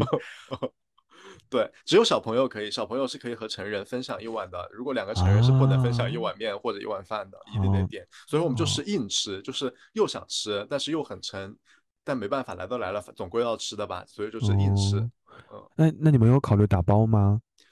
呃，打包那我又要涉及到扔垃圾啊，就是算了吧。不了不了，不打包不打包，我宁愿浪费在那边，真对我的真的。我就在那嗯儿吃，我就硬吃，当嗯场全部嗯吃掉。嗯，哎，那那在日本有去那个嗯 Blue Bottle 吗？哎去哪儿？哎，那个叫什么啊？就那个蓝杯子，那个叫什么啊？那个牌啊啊，对对，就叫 Blue Bottle Blue 啊。Bottle，嗯，有去呃，吗？我想想哦，好像本来我计划在京都想去一家，但最后京都在鸭川待的太舒服了，就没有去。因为京都的那一嗯，家是古香古色的，就和国内的选址不太一样嘛不。一样，对，嗯，对。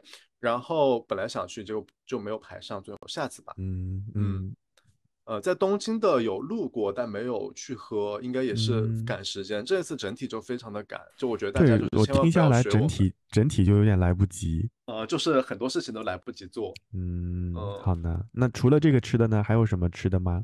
然后东京的拉面，我觉得真的很好吃，就是但我觉得就是不用故意去打卡什么拉面，因为其实大家不嗯是推荐很多什么伊兰啊什么的，就排嗯队排嗯很多。我们我觉得嗯我吃到最好吃的拉面是从东迪回来的那天晚上，我们本来要去吃一家居酒屋，结果就是九点钟他们就最后点餐结束了，然后我们就直接在旁边找了一家拉面店，然后人也蛮多的，然后巨好吃，嗯，呃，就没就没有名字的，嗯。嗯，我对于日本的美食的经验就是不要刻意的去找，就有可能路边非常小不起眼的一家店就很好吃。我我一般，都是这样，或者就是看看哪家店就当地人会比较多一些，游客稍微少一点的，我可能就去。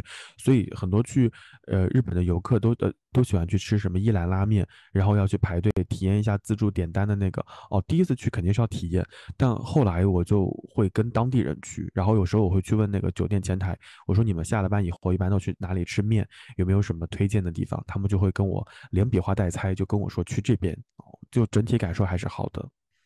哎，对日本的现哎，现在日本的拉面，他们好像大部分都是自助点单，就嗯，是去一个机器上面，你投钱进去，然后拿一张小卡片，然后嗯就去兑换一碗面。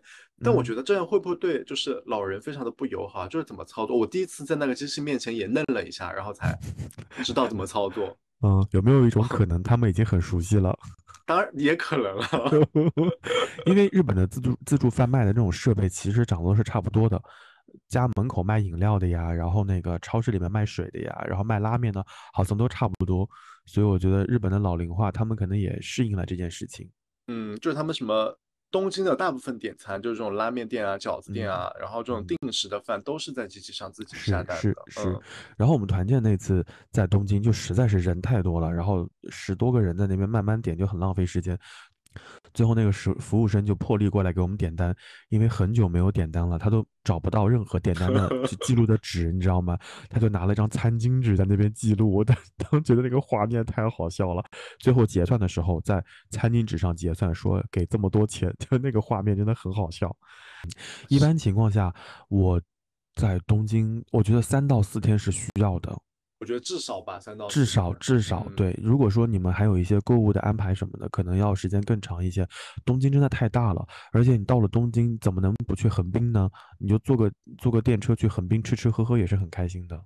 所以一般就是东京、加州、东京旁边的一个小城市，就是是不要是，不要坐什么新干线飞机去到另外一个地区，对对对。然后去了东。京，嗯，去了东京肯定要去趟镰仓啊，所以对对整个对，整个在东京在一起，可能真的要六七天的样子，而且富士。山我们也没看哦，哎。对呀，就是哦，啊。哎，怎么但你们能去东京没看富士山呢？你们回来的时候没有经过富士山吗？我们也是从大阪飞的呀。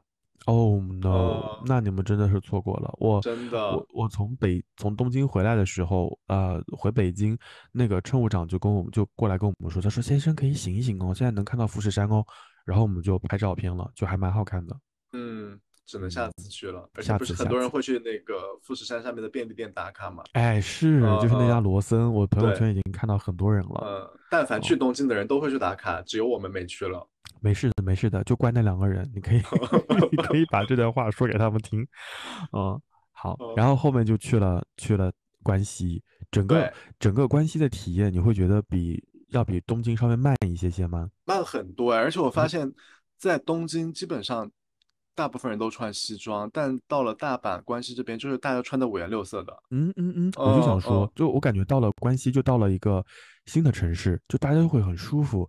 在日本就感觉有点压抑，在在关呃在在东京有点压抑，不管是它的呃距离，还是人和人的距离、街道的距离，还是人们走路的方式，尤其是在那个地铁里面，我感觉好着急啊！对我，在我在新加坡的地铁已经很急了，我到了东京我就更加着急，哇，感觉每个人都是丧尸片的主角，我就很嗯，很不舒服。结果去了呃横滨，去了名古屋，去了大阪之后，我就会觉得，哦，慢慢的那种悠哒哒悠哒哒的也很舒服。对，而且颜色也丰富了起来，就嗯，不，管是街，道上还是大家穿的，就好看很，就颜色丰富很多。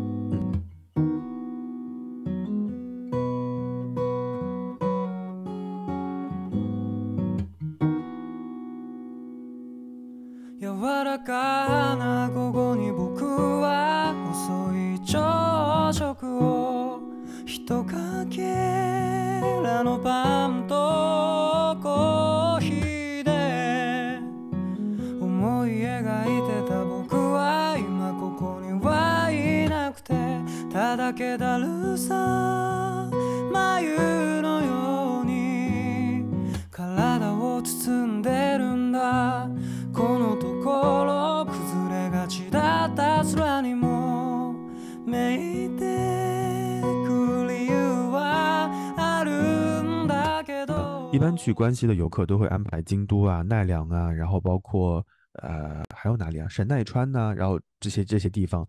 然后你你刚刚有提到鸭川，那你们这次去了哪些地方呀？我们这次其实出去的话，就只去了京都，因为本来想安排一天去奈良，但真的来不嗯及了。我们就是在大阪，应该是四天三晚吧。然后第一嗯天到达，然后第二天去了京都，然后京都就包括什么清水寺啦，然后鸭川什么。第三天去了环球影城，第四天就离开了。哦，那也也是主打一个紧张。对，主打就是一个特种兵。哦，那嗯，那清水寺那些那些景点的附近的，哎，其实清水寺你们现在这个季节去也看不到枫叶，对，没有枫叶，而且人非常非常多。非常多但是我但是我。发现清水寺的背后有一个像小公园的地方，那边完全没有人，而且很好看，很好看。嗯，呃，就是我觉得，就是日本的好多景点，它其实说的，包括那个浅草寺一样的，其实它人多的都是在主最主要的那一条道上，你稍微往里面或者往两边走一点，其实人很少的，而且里面的风景其实也非常的好。其实我我在那个呃，在你从香港回来的时候，我就其实就是很想问你，因为你去香港待了那两天也挺开心，然后你这次从日本回来，我就非常想问你一件事情，我我一直我跟班主任聊了好几次，我就一直忘了问你，你去日本那那鞋子选的是哪种鞋子啊？呃，我想想啊，嗯，我在日本穿的应该是 All Birds，舒服吗？就是你有就因为在日本就很费脚啊，你一定要选一双不磨脚就是后跟的鞋子啊。对对，就是很舒服的，就是跑鞋，就 All Birds 就主打丑但舒服嘛。哦，啊，我我我最开始在日本啊，我第一次去的时候，我带的是耐克的鞋子，就有点像 Air Force 那种。然后我走完真的是脚脚脚掌巨疼无比。然后后来我就去买了一双 New Balance 的跑步鞋，我觉得哦舒服了很多。之后去日本我就会虔诚的建议每一位朋友，就是少穿那种底很硬的鞋子。如果你们有那种什么踩屎感的鞋子，可以穿那种去，我觉得会很舒服。而且从每天逛完了回酒店，第一件事情就是去浴缸里面放水泡泡脚，我真的嗯，脚就很很胀很难受。在日本就是我们几个人每天都说，怎么这边没有捏脚的，就不跟 泰国一样的，是晚上就想去捏脚，捏脚，太累了，脚蹬真的哦太苦太累了。嗯，哦，就我，穿了一天，我有一嗯天是穿凉鞋，就是我可能走到一半我就不行了，就是那个鞋底太硬了。有没有感觉就是脚底好像要起泡的感觉？对，而且就是它不只是脚疼，它会连带着你的腰都是疼的。而且我我每次穿人字拖的最开始，或者穿凉鞋的最开始，我都感觉哦好舒服，就是老子今天最爽。大概走了大概一个多小时以后，大脚趾开始疼，然后就开始连带的整个脚是属于废的。我就想快点回酒店换鞋子。所以我这次去呃新加坡的时候，我也是这样作死，中间有一天全程穿了人字拖，我就跟同事说，我说不行了，我说我要回酒店，我要换双鞋子。他说怎么了？我说我这个脚真的是痛的不行，我说我受不了人字拖。但我很佩服，还有人穿着一身和服和木屐在日本逛街啊，就是有很多为了拍照，对，有有拍照，就是去去京都，好像有什么花间小路啊之类的，嗯嗯，对对对，那条路也很难走，而且还是石板路，石子 路，对对对，大家就会穿着和服然后再拍，我就觉得，嗯，你可能可能需要体验一下吧。对我我们想说，就是比如说拍了和服，就是在那一个地方拍了之后，立马就还给人家，就没有，他们继续穿，继续，但可能要租一天吧，我记得。对，它是一天一天租的。嗯，好，这是我们我们再说回说说回关西，然后去了这些地方，有什么让你印象特别深刻的点吗？或者说一定要推荐大家去试试看的？除了刚刚清水寺背后的小公园，嗯，鸭川，我觉得鸭川特别的舒服。鸭川肯定要去，嗯，对，就是你坐在那儿什么都不干就很舒服。但那边好多乌鸦，我第一次见到这么大规模的乌鸦。哎，而且那些乌鸦也不怕人。你下次来北京啊，一定要一定要来我住的这个地方，因为我住在那个。北京师范大学，北师大的附近的乌鸦就非常多。然后这个地方以前就是坟地嘛，所以这个附近有一个公交车站叫铁狮子坟。然后在在日本，他们会把乌鸦当做是种神鸟嘛，就可能是传递一种什么信讯号啊之类的。然后北京我不知道人们是怎么看的。每年冬天，呃，北京下雪的时候，我都会跟朋友开玩笑，我说欢迎来到北师大的著名景点，叫一树乌鸦拉粑粑，就是。你懂吗？就到了到了秋天，到了冬天，乌鸦们就会在树上向地面投射各种白色喷射状的东西，你躲不开的呀。到了到了晚上，满大街的乌鸦便便，你就你就很头疼。所以我我最开始的时候，我刚来北京的时候。我还跟我妈说：“我说妈，我觉得好奇怪哦。我说我住的这个附近全是乌鸦。然后我妈说：那你要不要查一查风水啊之类的？后来问了房东太太，然后她说：啊，其实没事的。这一站叫铁狮子坟。她说相信听到这站的站名你就知道了。所以后来就那我看到乌鸦我就没有那么的恐惧了。所以在日本有的时候去一些嗯。”像东京塔的下面就会有一个墓地，然后在那个墓地的边上就有很多乌鸦，我当时就见怪不怪了。我最开始去的时候，我就会觉得晦气，离远一点。然后后来就一些日本同事跟我说，说这个是呃神鸟，或者说传递了其他的一些信号。我说哦，那还行，那还行。不过他们都还蛮可爱的，是我觉得他们也不怕人，就是。就是他们也都是蹦蹦跳跳的，就是不是那种呃就很可爱，其实蛮可爱的呃。最开始会很害怕，因为它其实很大一只那边的乌鸦，而且我是这第一次这么近距离的观察乌鸦，真的有点害怕啊。尤尤其是在北师大那附近，到了落日的时候，乌鸦成群的从你头上飞过去。真的还是有点害怕的 哦，而且他们会低空飞行，就是感觉向你俯冲过来。是，好，我们还是说，我们还是说美好的鸭川吧。然后鸭川整条河都特别的干净，就是你可能离那个河还有十几米、二十米的距离，你都能看到那个河的底，还有看到里面的鱼。呃，然后它两边是搭的那种，呃，很难形容，我忘了那个东西叫什么了，但是就是像。呃，酒店饭店延伸出来一小块露台一样的，然后是呢是呢，鸭川这个江的是呢，就很舒服。然后很多人坐在鸭川那个边上。嗯，以前就是歌舞伎的表演，就是可能啊，我可能说会说错，有的时候歌舞伎的表演就会在那个上面进行。哎，是是是，对的对的，对吧？应该应该没说错。嗯。然后你就会看到有一些。呃，可能到了下午或者晚上，那全副武装、打扮的很精致的那些艺妓们，就会沿着那个路一直走，走到那些呃延展的露台上面去，然后去进行表演，然后再一路再回来。这也是我在在在京都有有看到的东西。他们那边还会办一些活动啊、仪式、祭祀什么的，还有什么，好像叫清凉节还是什么东西的，反正就是有有有纳凉纳凉，对，夏季纳凉，对。我最开始了解到鸭川是，呃，有一个纪录片叫《城市的远见》，然后那个纪录片就介绍了，呃，亚洲地区的一些城市的规模如何从小变大。然后最开始我是看新加坡嘛，然后后来看到了上海，看到了台湾地区的宜兰，后来他花了很大的笔墨在介绍京都，在京都那一集当中介绍了很久很久的鸭川，所以我在当时就想说，我一定要去鸭川那边看一看，然后就走一走。后来发现那个地方真的是遛弯的好去处。嗯，就是我觉得如果去京都，如果让我和别的地方二选一，我就会选鸭川。比如说和清嗯水寺，我觉得我可以不去寺庙，但我要鸭川那边要逛一逛，嗯嗯嗯，很悠闲，就是让我们 整个日本的急行军就是有慢下来。嗯，好的。呃然后，然后鸭川附近，嗯，其实你在往，哎呀，我现在有点忘记那个它的那些名字叫什么了。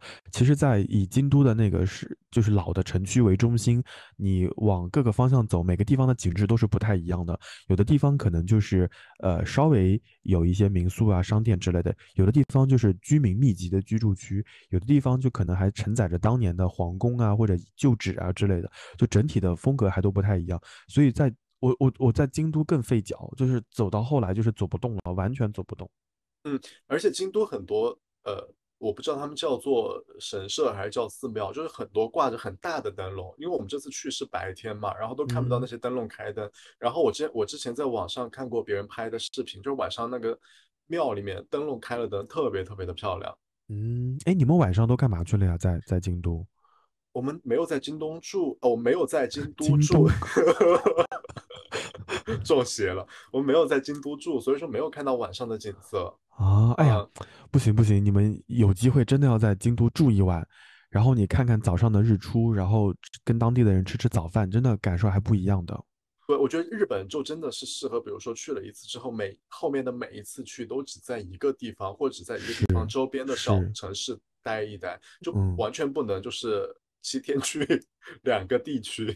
嗯，嗯，确实很辛苦，真的。就听你说完之后，我这脚脚都已经有点疼了，尤其是你们又走完了涩谷，然后又走完了那个那个代官山那个附近，我的脚已经感觉隐隐有点疼了。就是就平均每天两万五千步，就是那真的啊，我就。嗯，好吧。然后我们再说到京都，要除了除了去了鸭川之外呢，还有什么地方？嗯，我们主要就是去了这两个地方，就是清水寺，然后啊，清水寺上面不是有那个叫什么？哎，就是那个橘色的那个像牌坊一样的，它有名字叫什么东西我忘了，千鸟。千鸟居。对对对对对对，那个东西蛮嗯好看的呀。呃，就是嗯很多人去那个都会去打卡嘛。嗯嗯嗯嗯，然后那个打卡就是其实有一个那个小 tips，就是说如果要拍没有人的那个千鸟居的那个牌子，就是要往山上稍微走一点，其实后面人就很少了。嗯我教我教你个办法吧，嗯这是以前我们干过的很贱的事情。我觉得各地游客其实还蛮尊重别人的，就当你在拍的时候，他会刻意的等一等或者让一让，我就会让我的同事往下多走那么十几节，然后在下面拍照。我说你在那多拍一会儿，然后我们在中间拍，然后 你懂吗？就是提前把游客拦在前面，有点不太厚道，但但确实还挺好拍的。哦哦哦哦哦，然后他也不用走到山顶，因为走到山顶好像后面的景色都差不多，就反正就是在下嗯面拍一拍就嗯好了。嗯，哦，我们在清水寺也许愿了，就是 一定每个寺庙都要进行一个活动，嗯但他就我们没有抽签，我们就是挂了一个牌牌，哦，你写嗯名字了吗？写了写了心愿和名字啊，哦，呃，然后就他那个牌牌很好很好玩的，我我嗯我一会儿把照片发，就是上面都是他那个牌牌本本来长得就是一个狐狸的样子，对，我就想说，我刚刚嗯。想问你呢，嗯。然后每个人都会给那个狐狸做二次加工，嗯嗯嗯，而且而且很很好笑是，明明那个狐狸人家画的两个线就是眼睛，就是眯起来嗯的狐狸眼嗯睛，很多人都把嗯。那个眼睛当眉毛，再给人家画一个眼睛。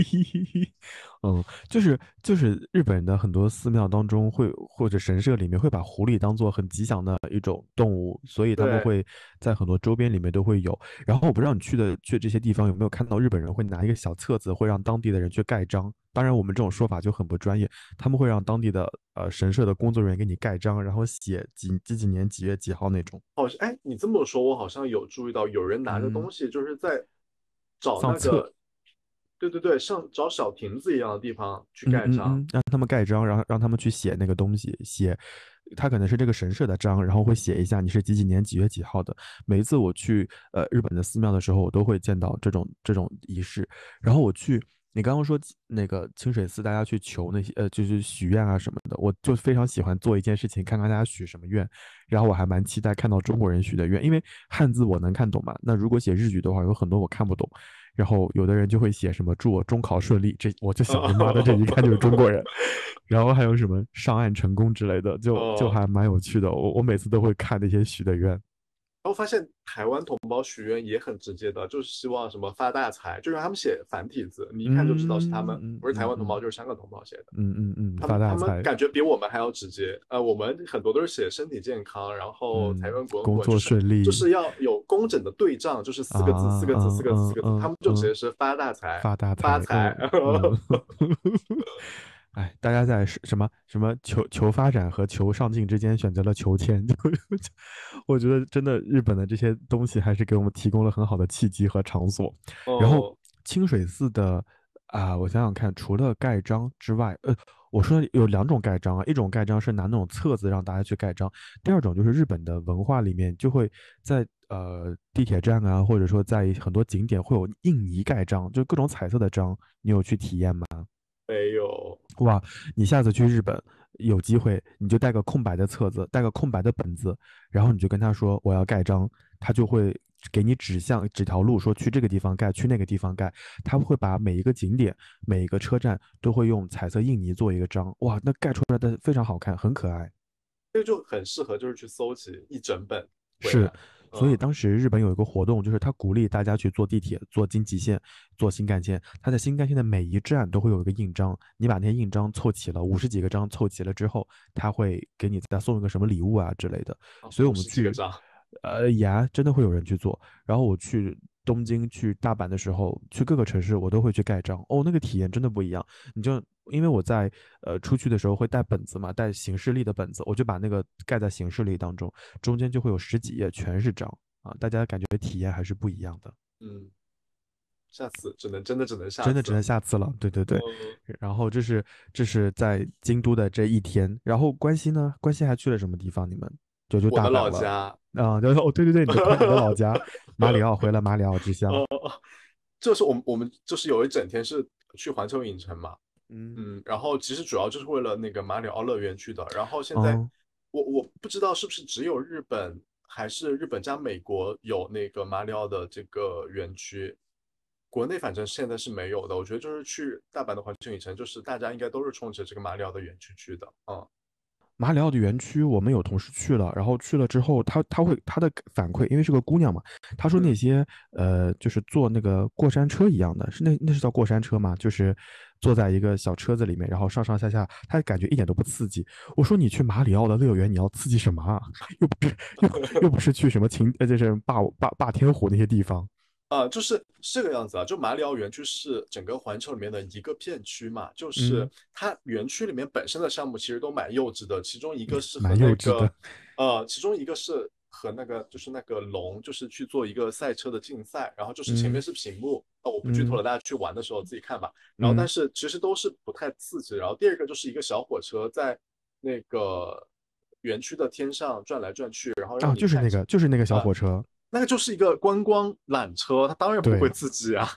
他说：“真的浪费了我很长时间在上面转来转去。”他说：“一点也不刺激。”但很开，就是因为你能在上面俯瞰整个园区，就很开心。然后你能看到下面，就是因为它会有那个马里奥和路易吉在下面营业，你就能在上面远远的看到他们两个人。因为下面很多人围着他们，其实你看不太到，但你在上面就能看到。哦，还有那个小蘑菇也会出来营业啊！对对对对对，我就想说那个小蘑菇啊，特别的可爱，那个小蘑菇巨可爱。嗯，哎，你在那你在那边有买到什么周边吗？嚯，我我在我我其实我 不太在游乐园花钱的，我在 东迪我就买了一个小娃娃，啥都没买，小娃娃一百二十块钱。但是我在环球，环球的门票应该只要四百块钱左右吧？但我在差不多买其他的东西，估计花了一千多块钱。嗯，我在我在大阪的环球的体验是我在那么多环球里面体验比较好的一个。对，这是一个唯一能让我花钱的地方。哦，就是我我跟你讲，我都买了什么，我就呃，首先它下雨，我就买了一个马里奥的那个雨衣。那我看到了，你发朋友圈了。对，那个 雨好像就九十还是一百多。然后进马里奥园区，我就去买了一个手环，那个手环其实它只能和，因为你知道，就是有那个顶蘑菇的那个问号的那个箱子，哦就，那个乐高不是也有吗？对对对，就是那个东西，你必须得有手环才能和它互动，就不然你哦用手去顶它，它是没有反应的。嗯嗯，当然你和它互动，也就是互动，不会有任何的东西，嗯嗯嗯，就它会噔噔噔响几声。然后那个手环应该是两百五十块钱，然后我还买了马里奥的帽子、马里奥的衣服，就七七八八加起来一套，还有一些周边。那你真的是回了。老家。真的，然后我就把，而且我甚至把马里奥的衣服带回来了。我说要不要今年圣呃万圣节的时候穿？嗯，哎，我我觉得可以，那那衣服也挺好看的。嗯，很可爱那个衣服。嗯，嗯，然后呃，要么就说一下就是去这个乐园的一些小 tips，因为其好实呀好呀。呃，我们这我这次去环球影城是完全没有买快速通行票的，因为没有买到快速通行票，如果要买的话，基本上要提前一个半月到两个月才能买得到。嗯，然后我其实我其实刚刚还想问你哦，就是你们这次去买的那些票，你们都是提前买的，还是说到了当地就临时买？呃，迪士尼海洋，我是本来提前在淘宝上找了一家代理，因为它会便宜，好像一个人便宜一百块钱吧，但它哎还蛮不靠谱的，就是它会到了嗯头一天晚上告诉你才会说告诉你。这个票没有了，然后但好在就是它可以当场就买第二天的票，就无所谓的，没关系。呃，嗯然后环球的票应该都是得提前买的，当天应该是很难买的，嗯，啊，特别是如果你是暑期或者周六周日的话，我感觉应该是很难买。呃，环球我就是很早就买好了。嗯嗯嗯，对哎，那没有优速通的话，排队会很多吗？呃，多的，而且我发现环球就是它那个 A P P，我觉得迪士尼是一样的。就比如说 A P P 显示一百二十分钟的排队，其实嗯你正儿八经去排，可能八十分钟就能排下来。哦，它就是为了分流，故意显示非常多的人。呃啊，，明白然后在环球，我们没有买优速通，基本上所有的项目，大的项目也都玩了，还有一些比较小的项目可能没有玩。嗯对，然后环马里奥这个园区其实它是有两种办法进去的，它不是所有进环球的人都能进去的。哎嗯，对，因为它为它的园区其实不大的，所以它要限流，就是为了保证游客的啊体验。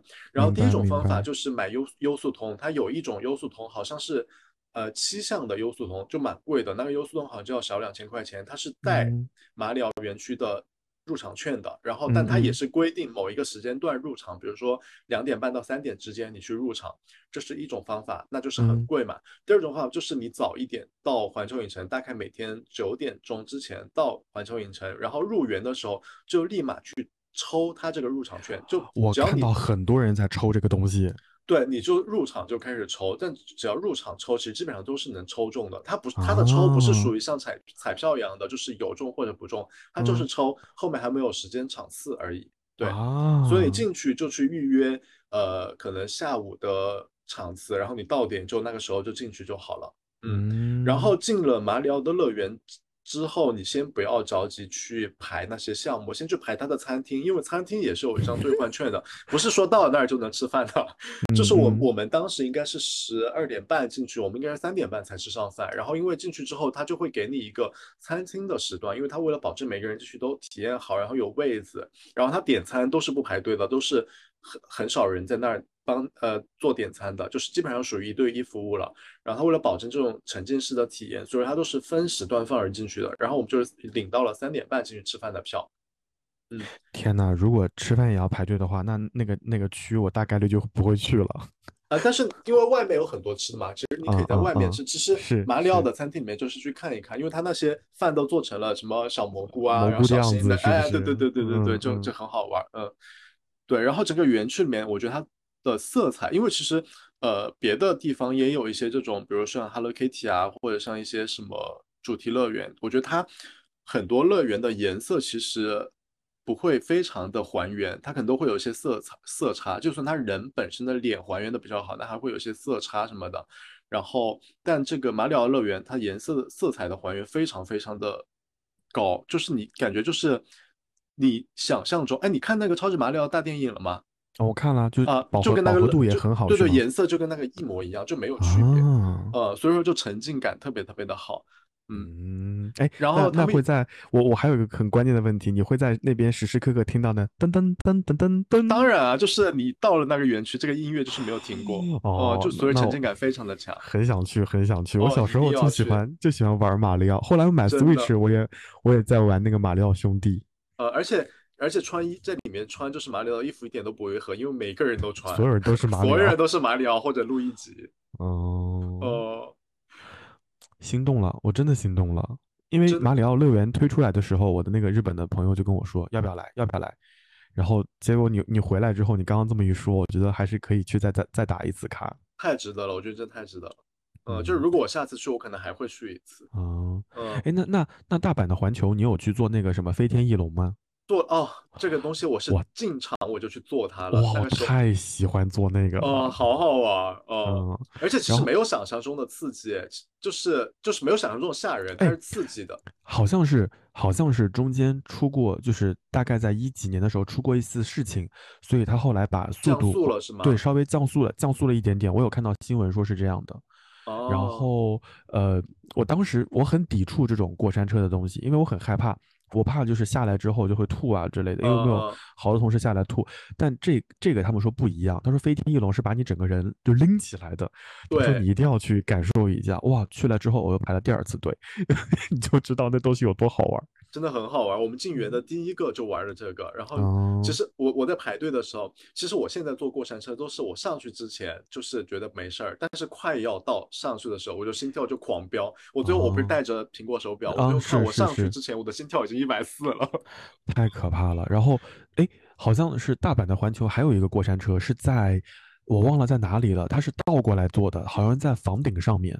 对对，它就是那个过山车有正向的，有逆向，叫什么好莱坞什么是追梦那个逐梦好莱坞嗯是是是，然后那个座椅旁边还就是在你的座椅头的附近还有那些音箱，然后那个音，乐可以选歌。太他妈吵了，然后 我我同事去了，然后呢，我们大概呃，我们那次去大阪大概五到六个同事，然后有一个姑娘下来之后，他就去了卫生间，很长时间没有出来。我们说你是在里面吐了吗？他说没有没有没有，他说紧急情况。然后女生们就反应回来了，说天呐，这也可以。所以后来我们我们还建了个小组叫 Osaka 小队，然后大家就 每次都开玩笑说你还打算再去一次吗？他说其他可以，那那个过山车我绝对不去。真的就，而且我我总感觉那个过山车的设置设计是有些问题的，我的脖子做完之后很僵硬，就不太很不是很舒服。啊，我我我同行的两个小伙伴，他们也第二，他们是第二天起来觉得脖子不舒服。嗯，反呃，正那个、我觉得就是因为可能，比如你平时不运动的话，就是 经历了过山车肯定会腰酸背痛的。那你倒是问问他们两个运动吗？不运动啊，哦，所以说我没我没有事情。谢谢你啊，就是你下次去之前，就是提早就是要开始运动。啊，你体检了吗？我还没有呢。我先先反将你一军。哦，好了，那然后呢？然啊后呃，环球除了除了飞天翼龙，除了那个过山车，还有什么你印象深刻的吗？有，就是我们玩完飞天翼龙，因为它龙的主题的都是在一个区域的嘛，然后我们玩完飞天翼龙就去了旁边的那个侏罗纪的那个项目，就水水像激流勇进一样的项目。嗯嗯嗯嗯，我我跟你讲，那个项目就是，如果大家要去大阪的环球影城，一定不要把它排在前面玩，因为整个人会 湿透。湿透。嗯，就是我我我不是后来回来换了我在环球影城拍照的头头像嘛，其实我那个嗯头发嗯湿的，并不是因为淋了雨，就是下午淋的那个水，就是怎么都干不透。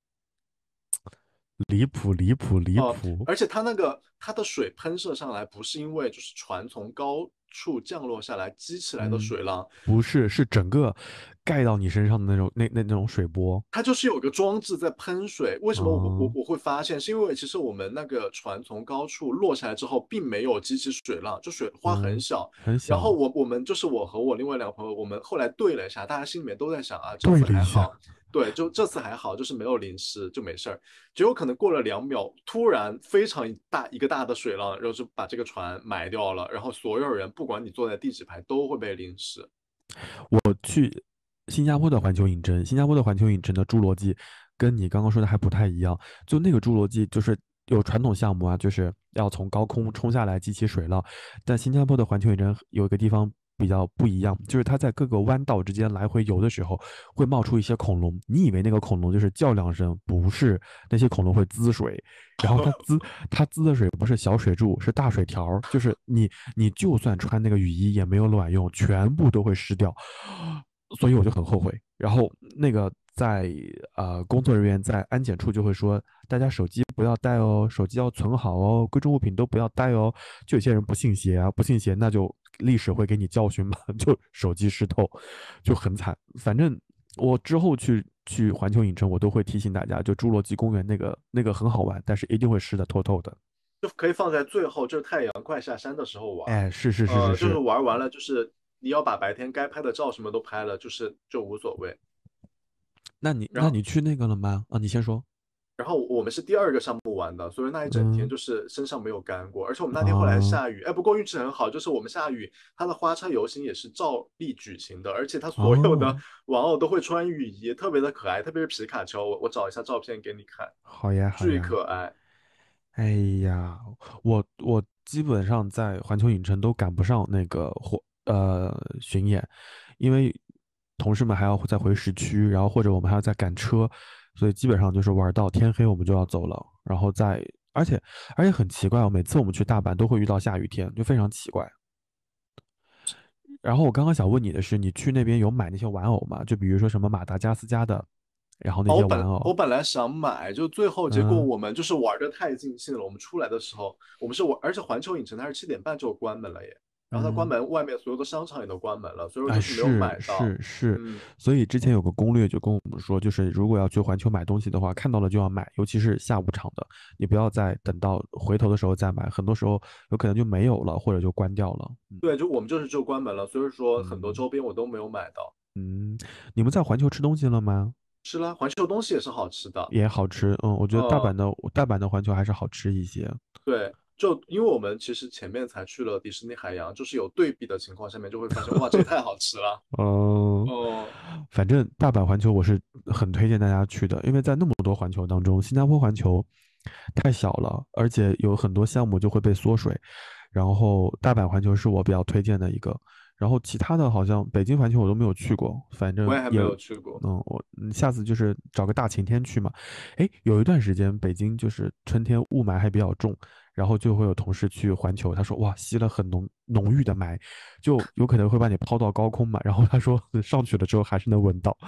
反正北北京环球我一直没有去过啊。大阪这个真的很值得，一定要去，是不是我觉得，嗯嗯，就是一定要单独留一天给他。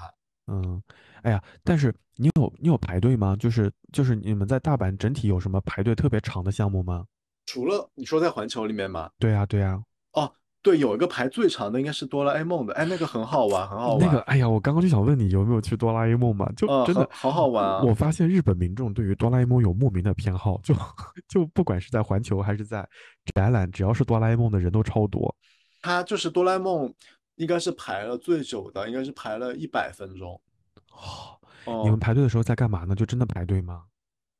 呃，我想想哦，因为手机也快没电了，就真的在排队聊天，然后哦，看别人。哎呀，那我那我那我每次就很担心这种事情嘛，所以我们在呃大阪排队的时候，它好像有单人通道和就是几个人的通道，我好像记得是有的。对对，如哎果没没有强行要坐在一起的话，其实走单人通道会快很多。对对，所以嗯后来我们就跟我们的同事商量了一下，就大家就装作不认识，就是单人通道，然后这样的话就会稍微快一些些。嗯，对，哎，马里奥园区里面也是有单人通道的。我们在马里奥园区里面玩那个赛车的时候，就是走单人通道。啊，嗯那还挺好，那还挺好对，好。哎，但我发现它单人通道也是限时开放和关，也比较限时，就是偶尔会关闭，偶尔会开放的。对，嗯他就是他就看那些游客的数量啊，或者说三五个人，三五个人走的太慢了，他可能就会放放单人通道什么的，让那个队伍稍微走得快一点点。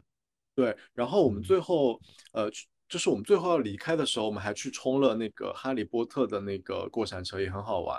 哦，我嗯刚刚就想问，就是哈利波特过山车有没有去？我们当时就就遇到了在哈利波特的事故，我我在之前的节目里有讲过，就我跟我同事就是正对那个屏幕，大概是火焰马上要出来的时候，我们就突然刹车了，机械故障，我然后哦，那一幕过去，他就应该整个座椅要倒过来了。我我有两个同事在前面哀嚎，他们的座椅已经倒过来了。你就能你就能听到中文的说：“妈呀，我好难受啊！”后来就好啦，好了之后就下来，下来让我们再坐了一次哈利波特的过山车。反正那哦是、那是我在大阪环球印象最深刻的一个环节。那个就是哆啦 A 梦的那一个项目，好像九月份就要关掉了，是是，呃我我我我我有听到，我有听到，嗯，有所以说要去的，我觉得就是可以赶紧哦。现在那个它的优速通都已经买不到了，就是因为已经这个消息放出来之后就一抢而空了。唉，反正就只能去硬排。但我觉得哆啦 A 梦真的做的还蛮值的，它那个东西嗯。那那那什么芝麻街什么你去了吗？就路过拍了拍照，就是没有玩里面的东西，呃，还哦包括那个呃 Snoopy 的那个项目也都没有玩，就玩了些大的项目。而且我觉得嗯环球一天应该是玩不玩玩不完的，环球有那种两日票吗？好像是有的耶。嗯，就像就像北京的环球一样，好像可以住在环球自己的酒店里面。对对对，而且而且环球出发的地铁，就是环球也是有一条地铁线的，但应该就是不是呃往就是市区的方向，它那个地铁线的窗户都是米老鼠，哎，特别的可爱。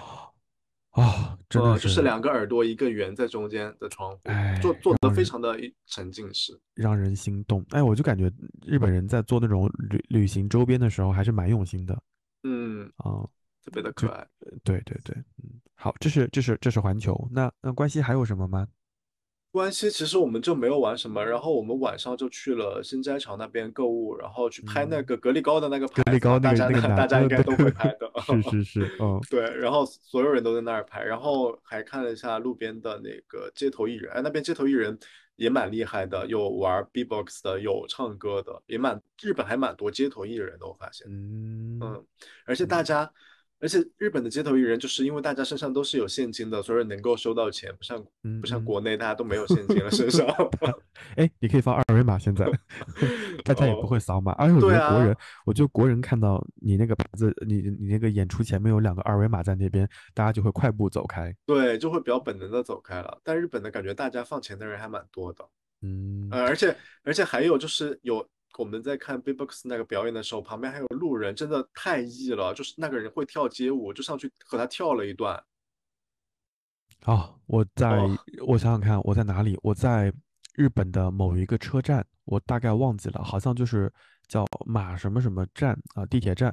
然后那个地铁站里面有人在弹吉他，然后弹完吉他之后，就有个大艺人就过去跟他一起，就是他也带了个什么乐器，呃口琴还是什么，两个人在地铁站里面开始开始吹。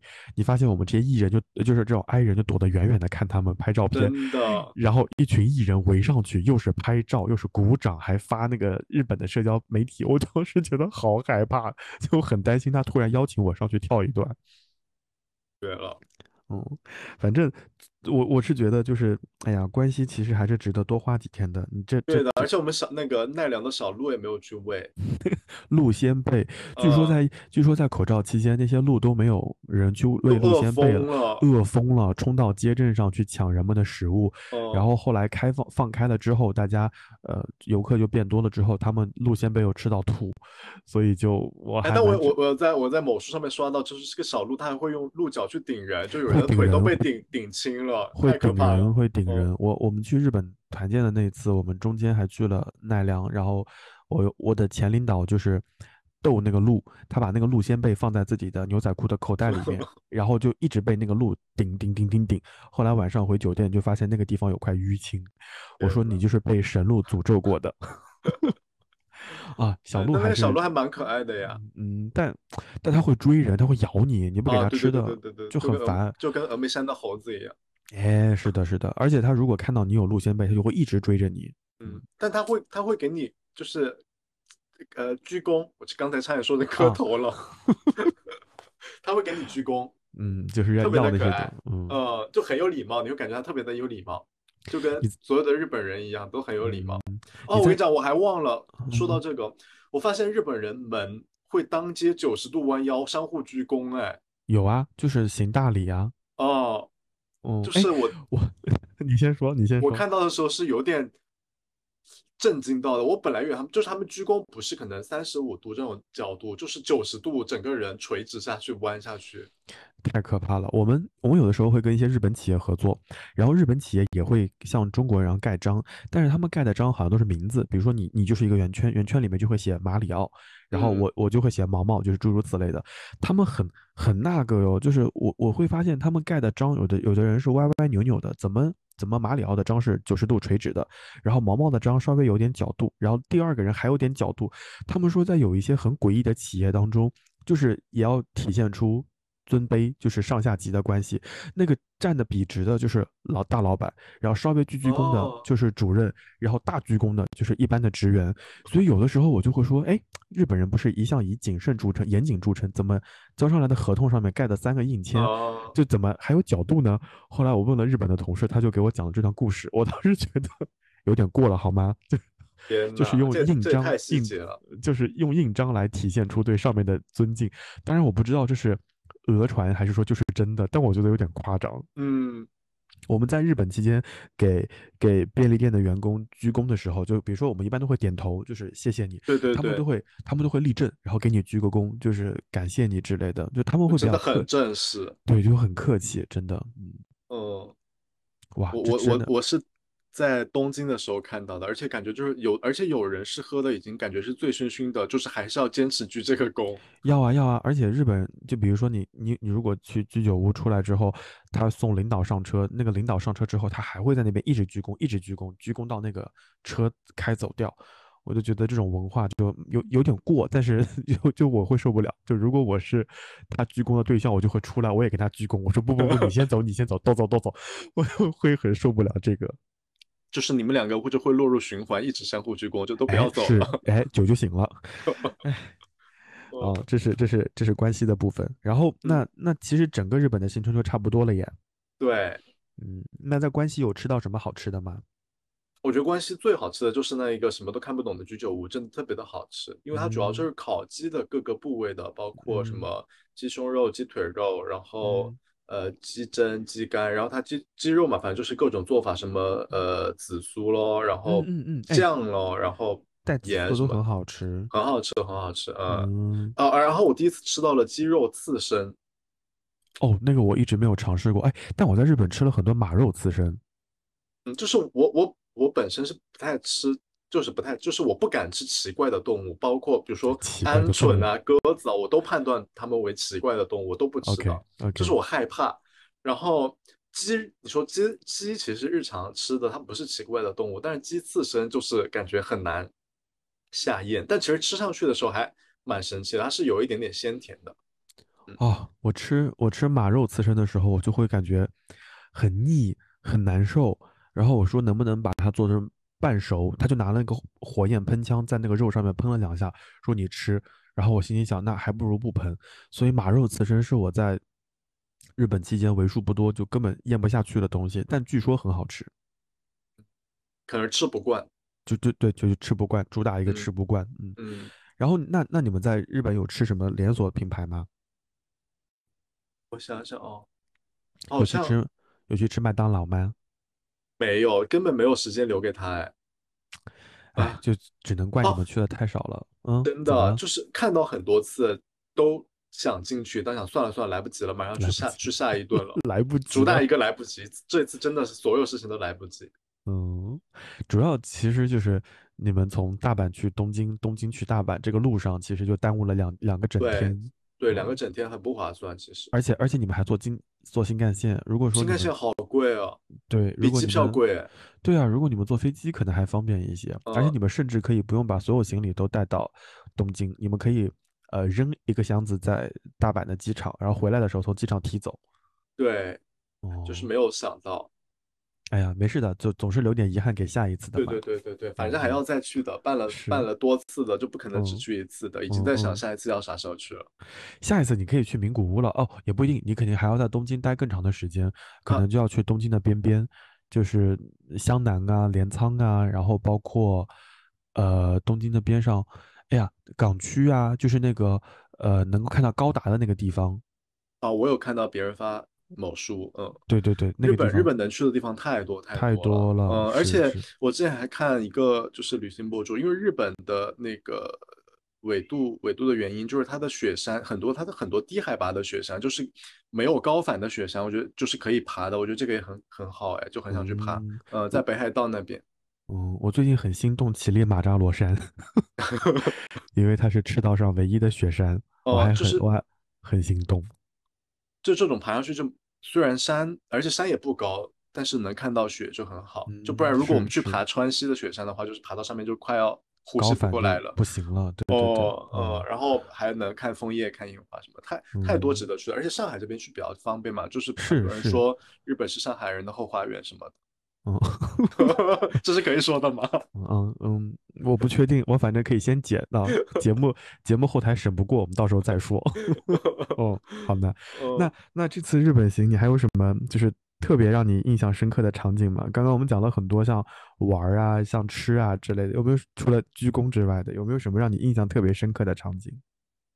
嗯，哎，我觉得其实上海，我觉得已经算一个很忙，我觉得甚至是呃香港，我已经算是一个很繁忙的城市，就是大家工作压力其实也都嗯蛮大。但我嗯这次去日本，我发现日本更繁忙哎，就是我我们不是每天都会玩到十一点多才会回回酒店嘛，然后十一点嗯多的时候，你都能看到很多穿着西装的人，就是也没喝醉了，就是在地铁上，然后可能就是下班回家。呃，我嗯觉得就是感觉日本就是还上班还蛮辛苦的。嗯，嗯，真的确实啊，确实啊，嗯因为你你们去了东京嘛，然后尤其嗯是在一些相对比较繁华的地方，他们可能每天通勤要在路上花一个多小时的时间到东京的乡下，然后再再再第二天继续上班什么的，还蛮辛苦的。对，我真觉得日本太辛苦了。嗯嗯嗯，嗯，哎，那你方便说说看，就是整体花费吗？像你们现啊在你们三个人去，然后那这段时间一个多礼拜之后，它整体花费跟在国内相比，大概会是一个什么样的价位呢？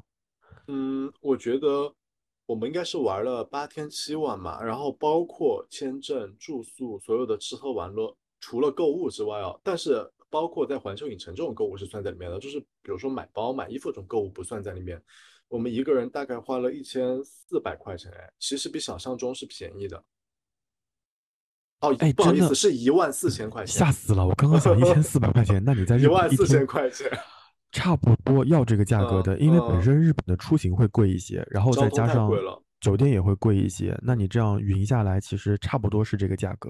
其实吃饭还好，我觉得交通真的太贵我算了一下，我们交通费，你你嗯想里面有两程新干线，新干线新干线是，其实新干线比国内高铁贵很多。比如说你像国内这种两个半小时的高铁，可能比如说呃上海到武汉这种，呃都四个小时了，它也才三百到四百块钱。新干线是从大阪到东京两个半小时吧，我记得是，它就要七百块钱。哦，那真的新干线真的是个大头呀，机票可能也就小几百。对对对，呃，然后包括它的呃岛内的 地铁其实也很贵的。我们因为哎，其实还有一件事情忘了讲，其实如果嗯要在东京或者大阪当地待好几天的话，其实是可以买几日票的，比如说一日票、两日票、三日票啊。我我我我在那个日本，在东京，我收集了那个票，就是二十四、四十八、七十二小时，它每张卡颜色都不一样。我我收集了那个，那个很划算，那个。对，因为那个我们算了一下，最后肯定是买单日票或者哦不买三日票或者几日票这种，就是通嗯票比较划算。划算，因为嗯其实你那个叫什么，他坐地铁你刷一次卡基本上就是呃一两百两三百。对一百五、一百八、两嗯百，对对对对对对，其实还蛮嗯贵的。我们就是是不断的在充卡，不断的在充卡。嗯，嗯我反正我去日本的，我去日本之前，朋友们就跟我说，就说你要么就买一张西瓜卡，要不然就买那种游客通票。他说总的来说，可能游客通票会方便一些，西瓜卡可能就要反复充、反复充。对，然后西瓜嗯卡现在可以在那个 Apple 苹 Pay 里面果的钱，对对，苹果的钱包里面充值还蛮方便的。嗯，嗯，而且我们哦，我们去的途中还有一天遇到西瓜卡，整个日本系统就是挂掉了，就是、啊，那天那天还上了热搜，就是西瓜卡用不了。呃，然后我们就被卡在地铁里面。哦，呃哎，那那你们在日本的期间有遇到就是他们上下班的高峰时间吗？呃，就就比如说你们你们出行的时候遇到了他们上班高峰或者下班高峰。好像没有哎，哦，那还挺好的呀，错过了，对，应该都都错过了。对对对，我啊在应该是下班嗯高峰没有，还没一直乘过地铁，但是在街头看到就是很多就很可。怕，是不是？对对对对对对，嗯我在我在东京的时候遇到过他们的上班高峰，就是根本上不去那个京急线。后来我们就改步行，然后结果发现步行就是走断腿，后来就没有办法打车嘛，就真的很挤。而且在那个站内换乘的时候，就七八条线在一起，你也分不清你的线在哪里。大家往上挤的时候，你好像也想上去，最后人流就给你冲上去。而且我在东京也见到了那个，呃。地铁的工作人员把人推上那个地铁那个场景，我想想太可怕了，那我还是出来吧，就就还蛮害怕的。但是哦，就像你刚刚说的，只要离开东京，这些场景就会大量的减少。我在名古屋嗯就没有遇到过如此可怕的场场面，我整个在名古屋就是很放松，基本上地铁上就没有遇到什么太多的游客啊，呃，sorry，太多的工作人员挤来挤去。对，大阪的地铁好像人也不多的，而且基本上都能坐到位子的。嗯嗯。嗯，好难，这是这是这是交通方面，还有花费方面。嗯，那嗯那如果说你这次在你这次行程当中，如果要选一到两个你特别想推荐给大家的，那那个马里奥花园肯定是马里奥的公园肯定是喽。那还有什么其他是你一定要推荐给大家的吗？嗯，鸭川啊，就是刚才鸭川，一定对对对要去。呃，嗯，然后东京，嗯，嗯，你说东对东京，我觉得如果要逛街的话，就是刚才讲的那一片，像什么南青山，然后代官山那边还蛮值得去的。呃，嗯然后那边很容易遇到国内的明星，因为我在哦某书上面昨天看到有人遇到了周杰伦，然后之前有人遇到林俊杰，就是很多明星会出嗯没在那一带。哦，嗯，哎，那你们这次去，我刚刚其实没有问，说你们东京塔和晴空树去了吗？呃，东京塔在呃六本木那边的一个街远拍了一下，然后晴空树因为嗯住的那边其实就能看到晴空树，就没有专程去。嗯。哦，呃，然后因为他们跟我说就是不用专程上去，但这次日本就是还有个遗憾是我没有登到某个高处去看整个城市的那个景色，因为本线，对嗯。本来是约了那个涩谷那边一个楼上的，但后来好像嗯。就是票没有约上，就反正有些小问题就没有去成，而且我去的那几天日本的天气好像也不太好。嗯，我我不知道为什么我对我对晴空树还有还有东京塔有莫名的向往，我不知道为什么，就我感觉就是上去之后看到俯瞰整个城市，其实还是蛮不一样的感受。天气好的时候，你也能看到呃成田和羽田的飞机起落之类的，我觉得还挺好的。东京塔我没有上去过，但晴空树我上去过两次，我觉得嗯体验还蛮不一样的。嗯，然后你说的六本木那边也有好几家酒吧或者说饭店能够到观景台去看东京塔，因为呃这两年大家感觉得感受有点下降的原因是东京塔的附近有了一个高层建筑，就会使得这个天际线觉得怪怪的。以前就是纯粹的东京塔，现在就看不到那样的景色了，可能会有些突兀啊之类的。就以前就是东京塔是最高的嘛，是是是嗯是，而且现在嗯东京不是还有一栋黑色的建筑哎对，就很那个，嗯就哎，那好像是什么酒店是吗？啊，是 W 的酒店吧？对对对，那在大阪，哦，在大阪对吧？在大阪对，就他们就觉得很突兀，对，嗯。好那不过我觉得整体日本，因为我觉得因为日本不是在地震带上嘛，所以他们其实嗯高楼还不算多，除了在东京最市区的那一块，就我觉得对比香港来说，就是虽然拥挤程度就是大家都很拥挤，但是香港是喜欢把楼修得很高，但日嗯。本我觉得高楼还好哎，就是你你望出去是能够望到很远的地方的，但嗯香港就是嗯。你望出去基本上就是只能望在就是在楼宇之间的感觉。是是是。嗯，是，所以我觉得就是嗯。大家挤的感觉是不太一样的，日本还是舒适蛮多的。嗯嗯嗯，好，那基本上这就是这个日本的行程。然后，哎呀，也我我也不知道我最近什么时候能去，虽然签证在手，因为我们要塞上很多很奇怪的地方，什么呃乌兰巴托呀，然后莫斯科呀之类的，所以日本的行程就一再的 delay，可能要到八月份的时候才能再去到日本。嗯，我想已经下一站就是要去呃俄罗斯那边对吗？对，我就避不开了，得去一趟莫斯科了。你一直在在想把莫斯科给 cancel 掉，但好像 cancel 不掉，所以就莫斯科一定要去，嗯，哦，就有点刺激，天呐，嗯，而且而且我很难相信像，呃，像中国去莫斯科的航班居然有那么多，哦，啊，不？管都还都没有正常正常正常飞，而且每天很多班，我不太能理解，好像这件事情跟大家好像没有什么关系一样。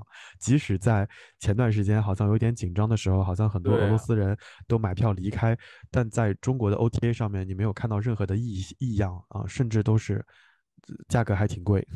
感觉是不是都是就是战斗民族承运，就是国内的就是飞行员已经不开这个航班了，但是都是他们负责开过来再开回 去。我不知道，反正有点紧张啊。反正最最近了吧，就很快就要出行了。你们是过去旅游还是工作？工作，谁去莫斯哦科旅游？那谢赶快就快去快回，快 去快去快回，真的要快去快回。所以我在想，要不要录一期那个莫斯科的日与夜？后来想想算了，莫斯科只有日没有夜，就是我很想在莫斯科做完事情之后立刻飞走。他们现在会有宵禁什么的吗？我不知道，我们现在就是处于一个就是消息的闭塞的阶段，我们完全不知道莫斯科目前的现状，以及刚刚你说那个很有趣的一个事情，就是那个 M 开头的酒店集团，你在嗯。它的手机 App 上和官网上完全订不到莫斯科的酒店，但你打开呃携程或者飞猪，你搜又全部出现了，所以让我看看 H 开头的酒，哎 I 开头的酒店能不能订到？能能能能，首页上都是它，就是都是什么智选啊，什么都有都有，全部都在。但是在他们各自的手机 app 上就似乎找不到，好像他们就有点在抵制俄罗斯之类的。哦，真的，I I I 开头的酒店的 APP 也是搜不到莫斯科的搜不到了，是不是嗯都嗯没有了？但是你在你在携程上面搜都能搜到，好奇怪。天呐，哎，希望俄罗斯之行一切顺利。嗯你，们你们会去很久吗？还是很快就会回来？四五天，哦，那那应该没什么问题，很就但但我也赶快回来。我不太想在莫斯科待那么久，圣彼得堡，圣彼得堡我都不想去，我我就想从俄俄罗斯莫斯科直接去海参崴啊，然后啊莫圣彼得堡交给其他同事去完成他的使命，我不太想去。哎，好，我们再我们再说回日本，那那日本之行基本上就这样了。那如果让你在这期节目当中要选一个呃非常适合日本之行的歌，你会选哪首啊？让我想一想，微信敲给你，好，可以可以可以嗯，可能不我之前很止一首，可能是好几首。啊，太好了，太好了！嗯我之前我之前在跟你录节目之前，我就想放一首《东京人寿》嗯，啊，我我一定要放。就是这首歌是是我对旅行对出行的一个一个很大的期待。就容祖儿写这个歌的时候，他们在感慨说谁谁保证说买了人寿险能够保住明年？那明年跟你一起出行的人还在不在也不好说。所以遇到想去的地方或者说有旅行的计划，就一定要去。哦，那个瞬间我是很感慨的，然后我就把这个歌发给了我妈，我妈说听不懂，然后 然后就嗯好，但后来我妈看了歌词了，然后我妈说啊，知道你的意思，你就注意安全就好，所以就 我就我就想把这首歌放在节目里，反正到时候我期待你你发的歌单了，嗯，但我现在就是觉得，就是只要有念头，嗯动了要出去的念头，就真的一定要去，因为你也不知道未来会怎么样。嗯对，现在就是每天，比如说你的加班、你的熬夜，都是盼着就是下一次能出行，就是看着航旅纵横里面的机几张机票活着。啊、是我我我我是有这样的想法，尤其是最近当我的航旅纵横的机票都是一些很奇怪的目的地的时候，我的 想法就是快熬过去，把这些差熬过去，后面就是旅行了。嗯，哎，那你嗯国庆有计划出出游了吗？你好可怕！我刚刚就准备讲这件事情，我刚刚想说，嗯听众朋友们，马里奥大概在两个礼拜前就在群里面问国庆节去哪里，他 他今天节目又问了我，哎，我没有什么特别的想法呀，因为我搜了一下国庆节出去的机票非常贵，而且酒店也非常贵。我本来、嗯我我其实下周我要去递欧法国的申根签，但我嗯虽然递了，但我感觉最后真的不一定能成行。就机票其实还嗯 OK，、机票差不多，呃，直就算叫直飞就一万块钱吧，就肯定比疫疫情前贵。但是它的酒店我看了一下，因为就是我用 i 打头的那个酒店集嗯集团的嗯 APP 看嗯了一下，自选什么什么什么酒店，它竟然都要三百欧或者五百欧一晚上。嗯，那我觉得我去有可能干嘛呀？有可能最近法网带动了整个旅游，不好说，也有可能是嗯奥运会的前夕。我给你点建议了，如果说你真的想玩，然后又去一些没有那么贵的，你看看那个高加索平原，嗯，就是阿塞拜疆、格鲁吉亚、亚美尼亚那些地方，去的人不多，然后呢，你又能感受到一些异域的文化。嗯，阿塞拜疆比较有钱，他们说是这个这个外加索外加索高加索平原上的这个迪拜，然后格鲁吉亚又是一个很很很很暧昧的国家，又想进欧盟，又就跟俄罗斯关系又很暧昧。然后亚美尼亚他们反正有世仇，这三个国家我去完之后的整体感受就是，如果呃这辈子只能每个国家只去一次，但有个国家可以去两次，那我那个两次的机会不给新加坡，我一定会给阿塞拜疆，我觉得还值还蛮值得去的。好的，一会儿我就是录完我就去做一下攻略，因为其实我第二个备选其实是呃埃及或者以色列和约可以啊可以啊对，因为可以啊我最近就是看这方面的视频看好多，我觉得那边也好美，嗯呃嗯，但我跟你讲，就是这个是就是小红书很可，就哎某书很可怕的，就是你一旦他知道你要去埃及，他就给你狂推埃及的负面消息，什么骗子咯，什么不安全咯什么的。哎，我这我我跟你说，我在出行之前我也很担心，就比如说那个地方是不是很危险，会不会有嗯一些呃突发情况发生？像去日本，我就很担心地震啊，然后担心会有一些什么示威游行啊、冲突啊之类的。但其实你去了那边，就就会定下心来。就其实你前面的负面新闻看的再多，倒不如到了当地再看看这件事情怎么处理。我我再讲最后一件事情，就我们去格鲁吉亚的时候，在在第比利斯就遇到他们的这个这个示威活动，然后当时的示威活动就占据了他们的议会大厦的门口，然后当时我还我还看到了 BBC 啊，就各种电视台在那边采访，我当时就很害怕，但其实也不用特别担心，因为我们住的那个酒店离那个中国大使馆很近。然后我们就去大使馆问了一下，大使馆说，哦，最近他们有一些呃示威的活动。他说，如果你们担心的话，你们留两个电话，有什么事情我们会打电话通知你，你也可以打电话来询问。哦，那一瞬间你就会很安心。所以我我之前跟小宝开玩笑，我说我去任何一个呃境外的陌生城市国家旅行的时候，我第一件事情是找一找中国大使馆在哪里。然后看看路线啊什么的，虽然你不去，但你知道那个路线之后，你你就会莫名其妙就很很安心，就就很很心定。你知道，反正有事儿了，可以万一有什么意外情况可以求助啊什么的。但但就总是希望这种事情不要发生嘛。但还好了，就是我去的那些地方，虽然在在很多媒体上觉得说很危险，但好像也就那样吧，就还好。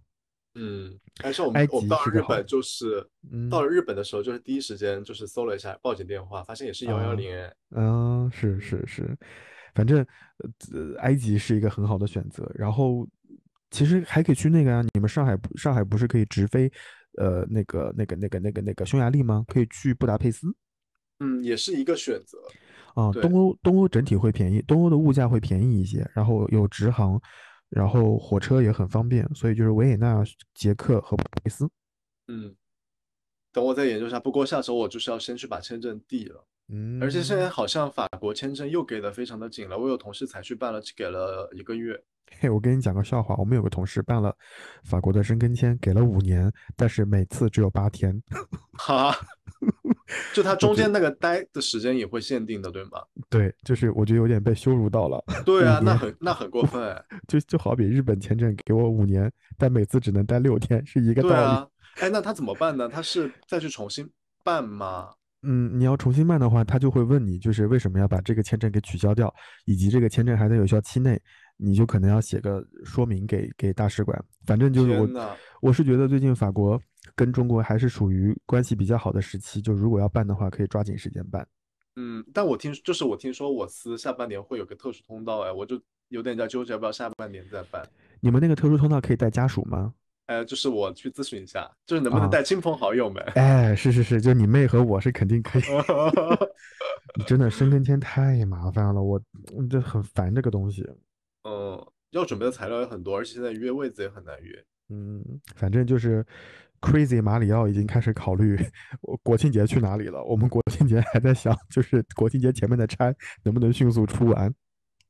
好的，那就是要祝你就是俄罗斯之行顺利啊！希望我从俄罗斯尽快回来。然后，然后如果有什么国庆节的好建议，我也会跟你说。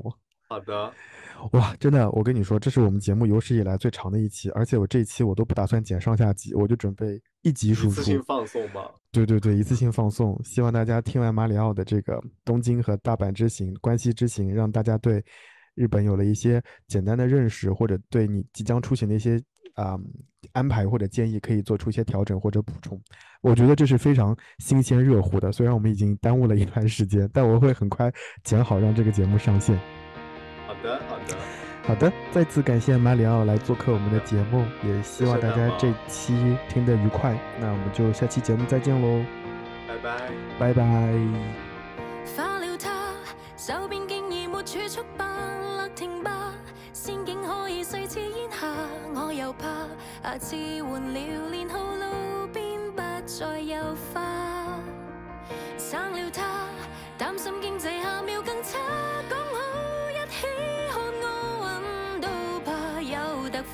坏事竟讲着笑话，快乐会不会重来？这刻你再有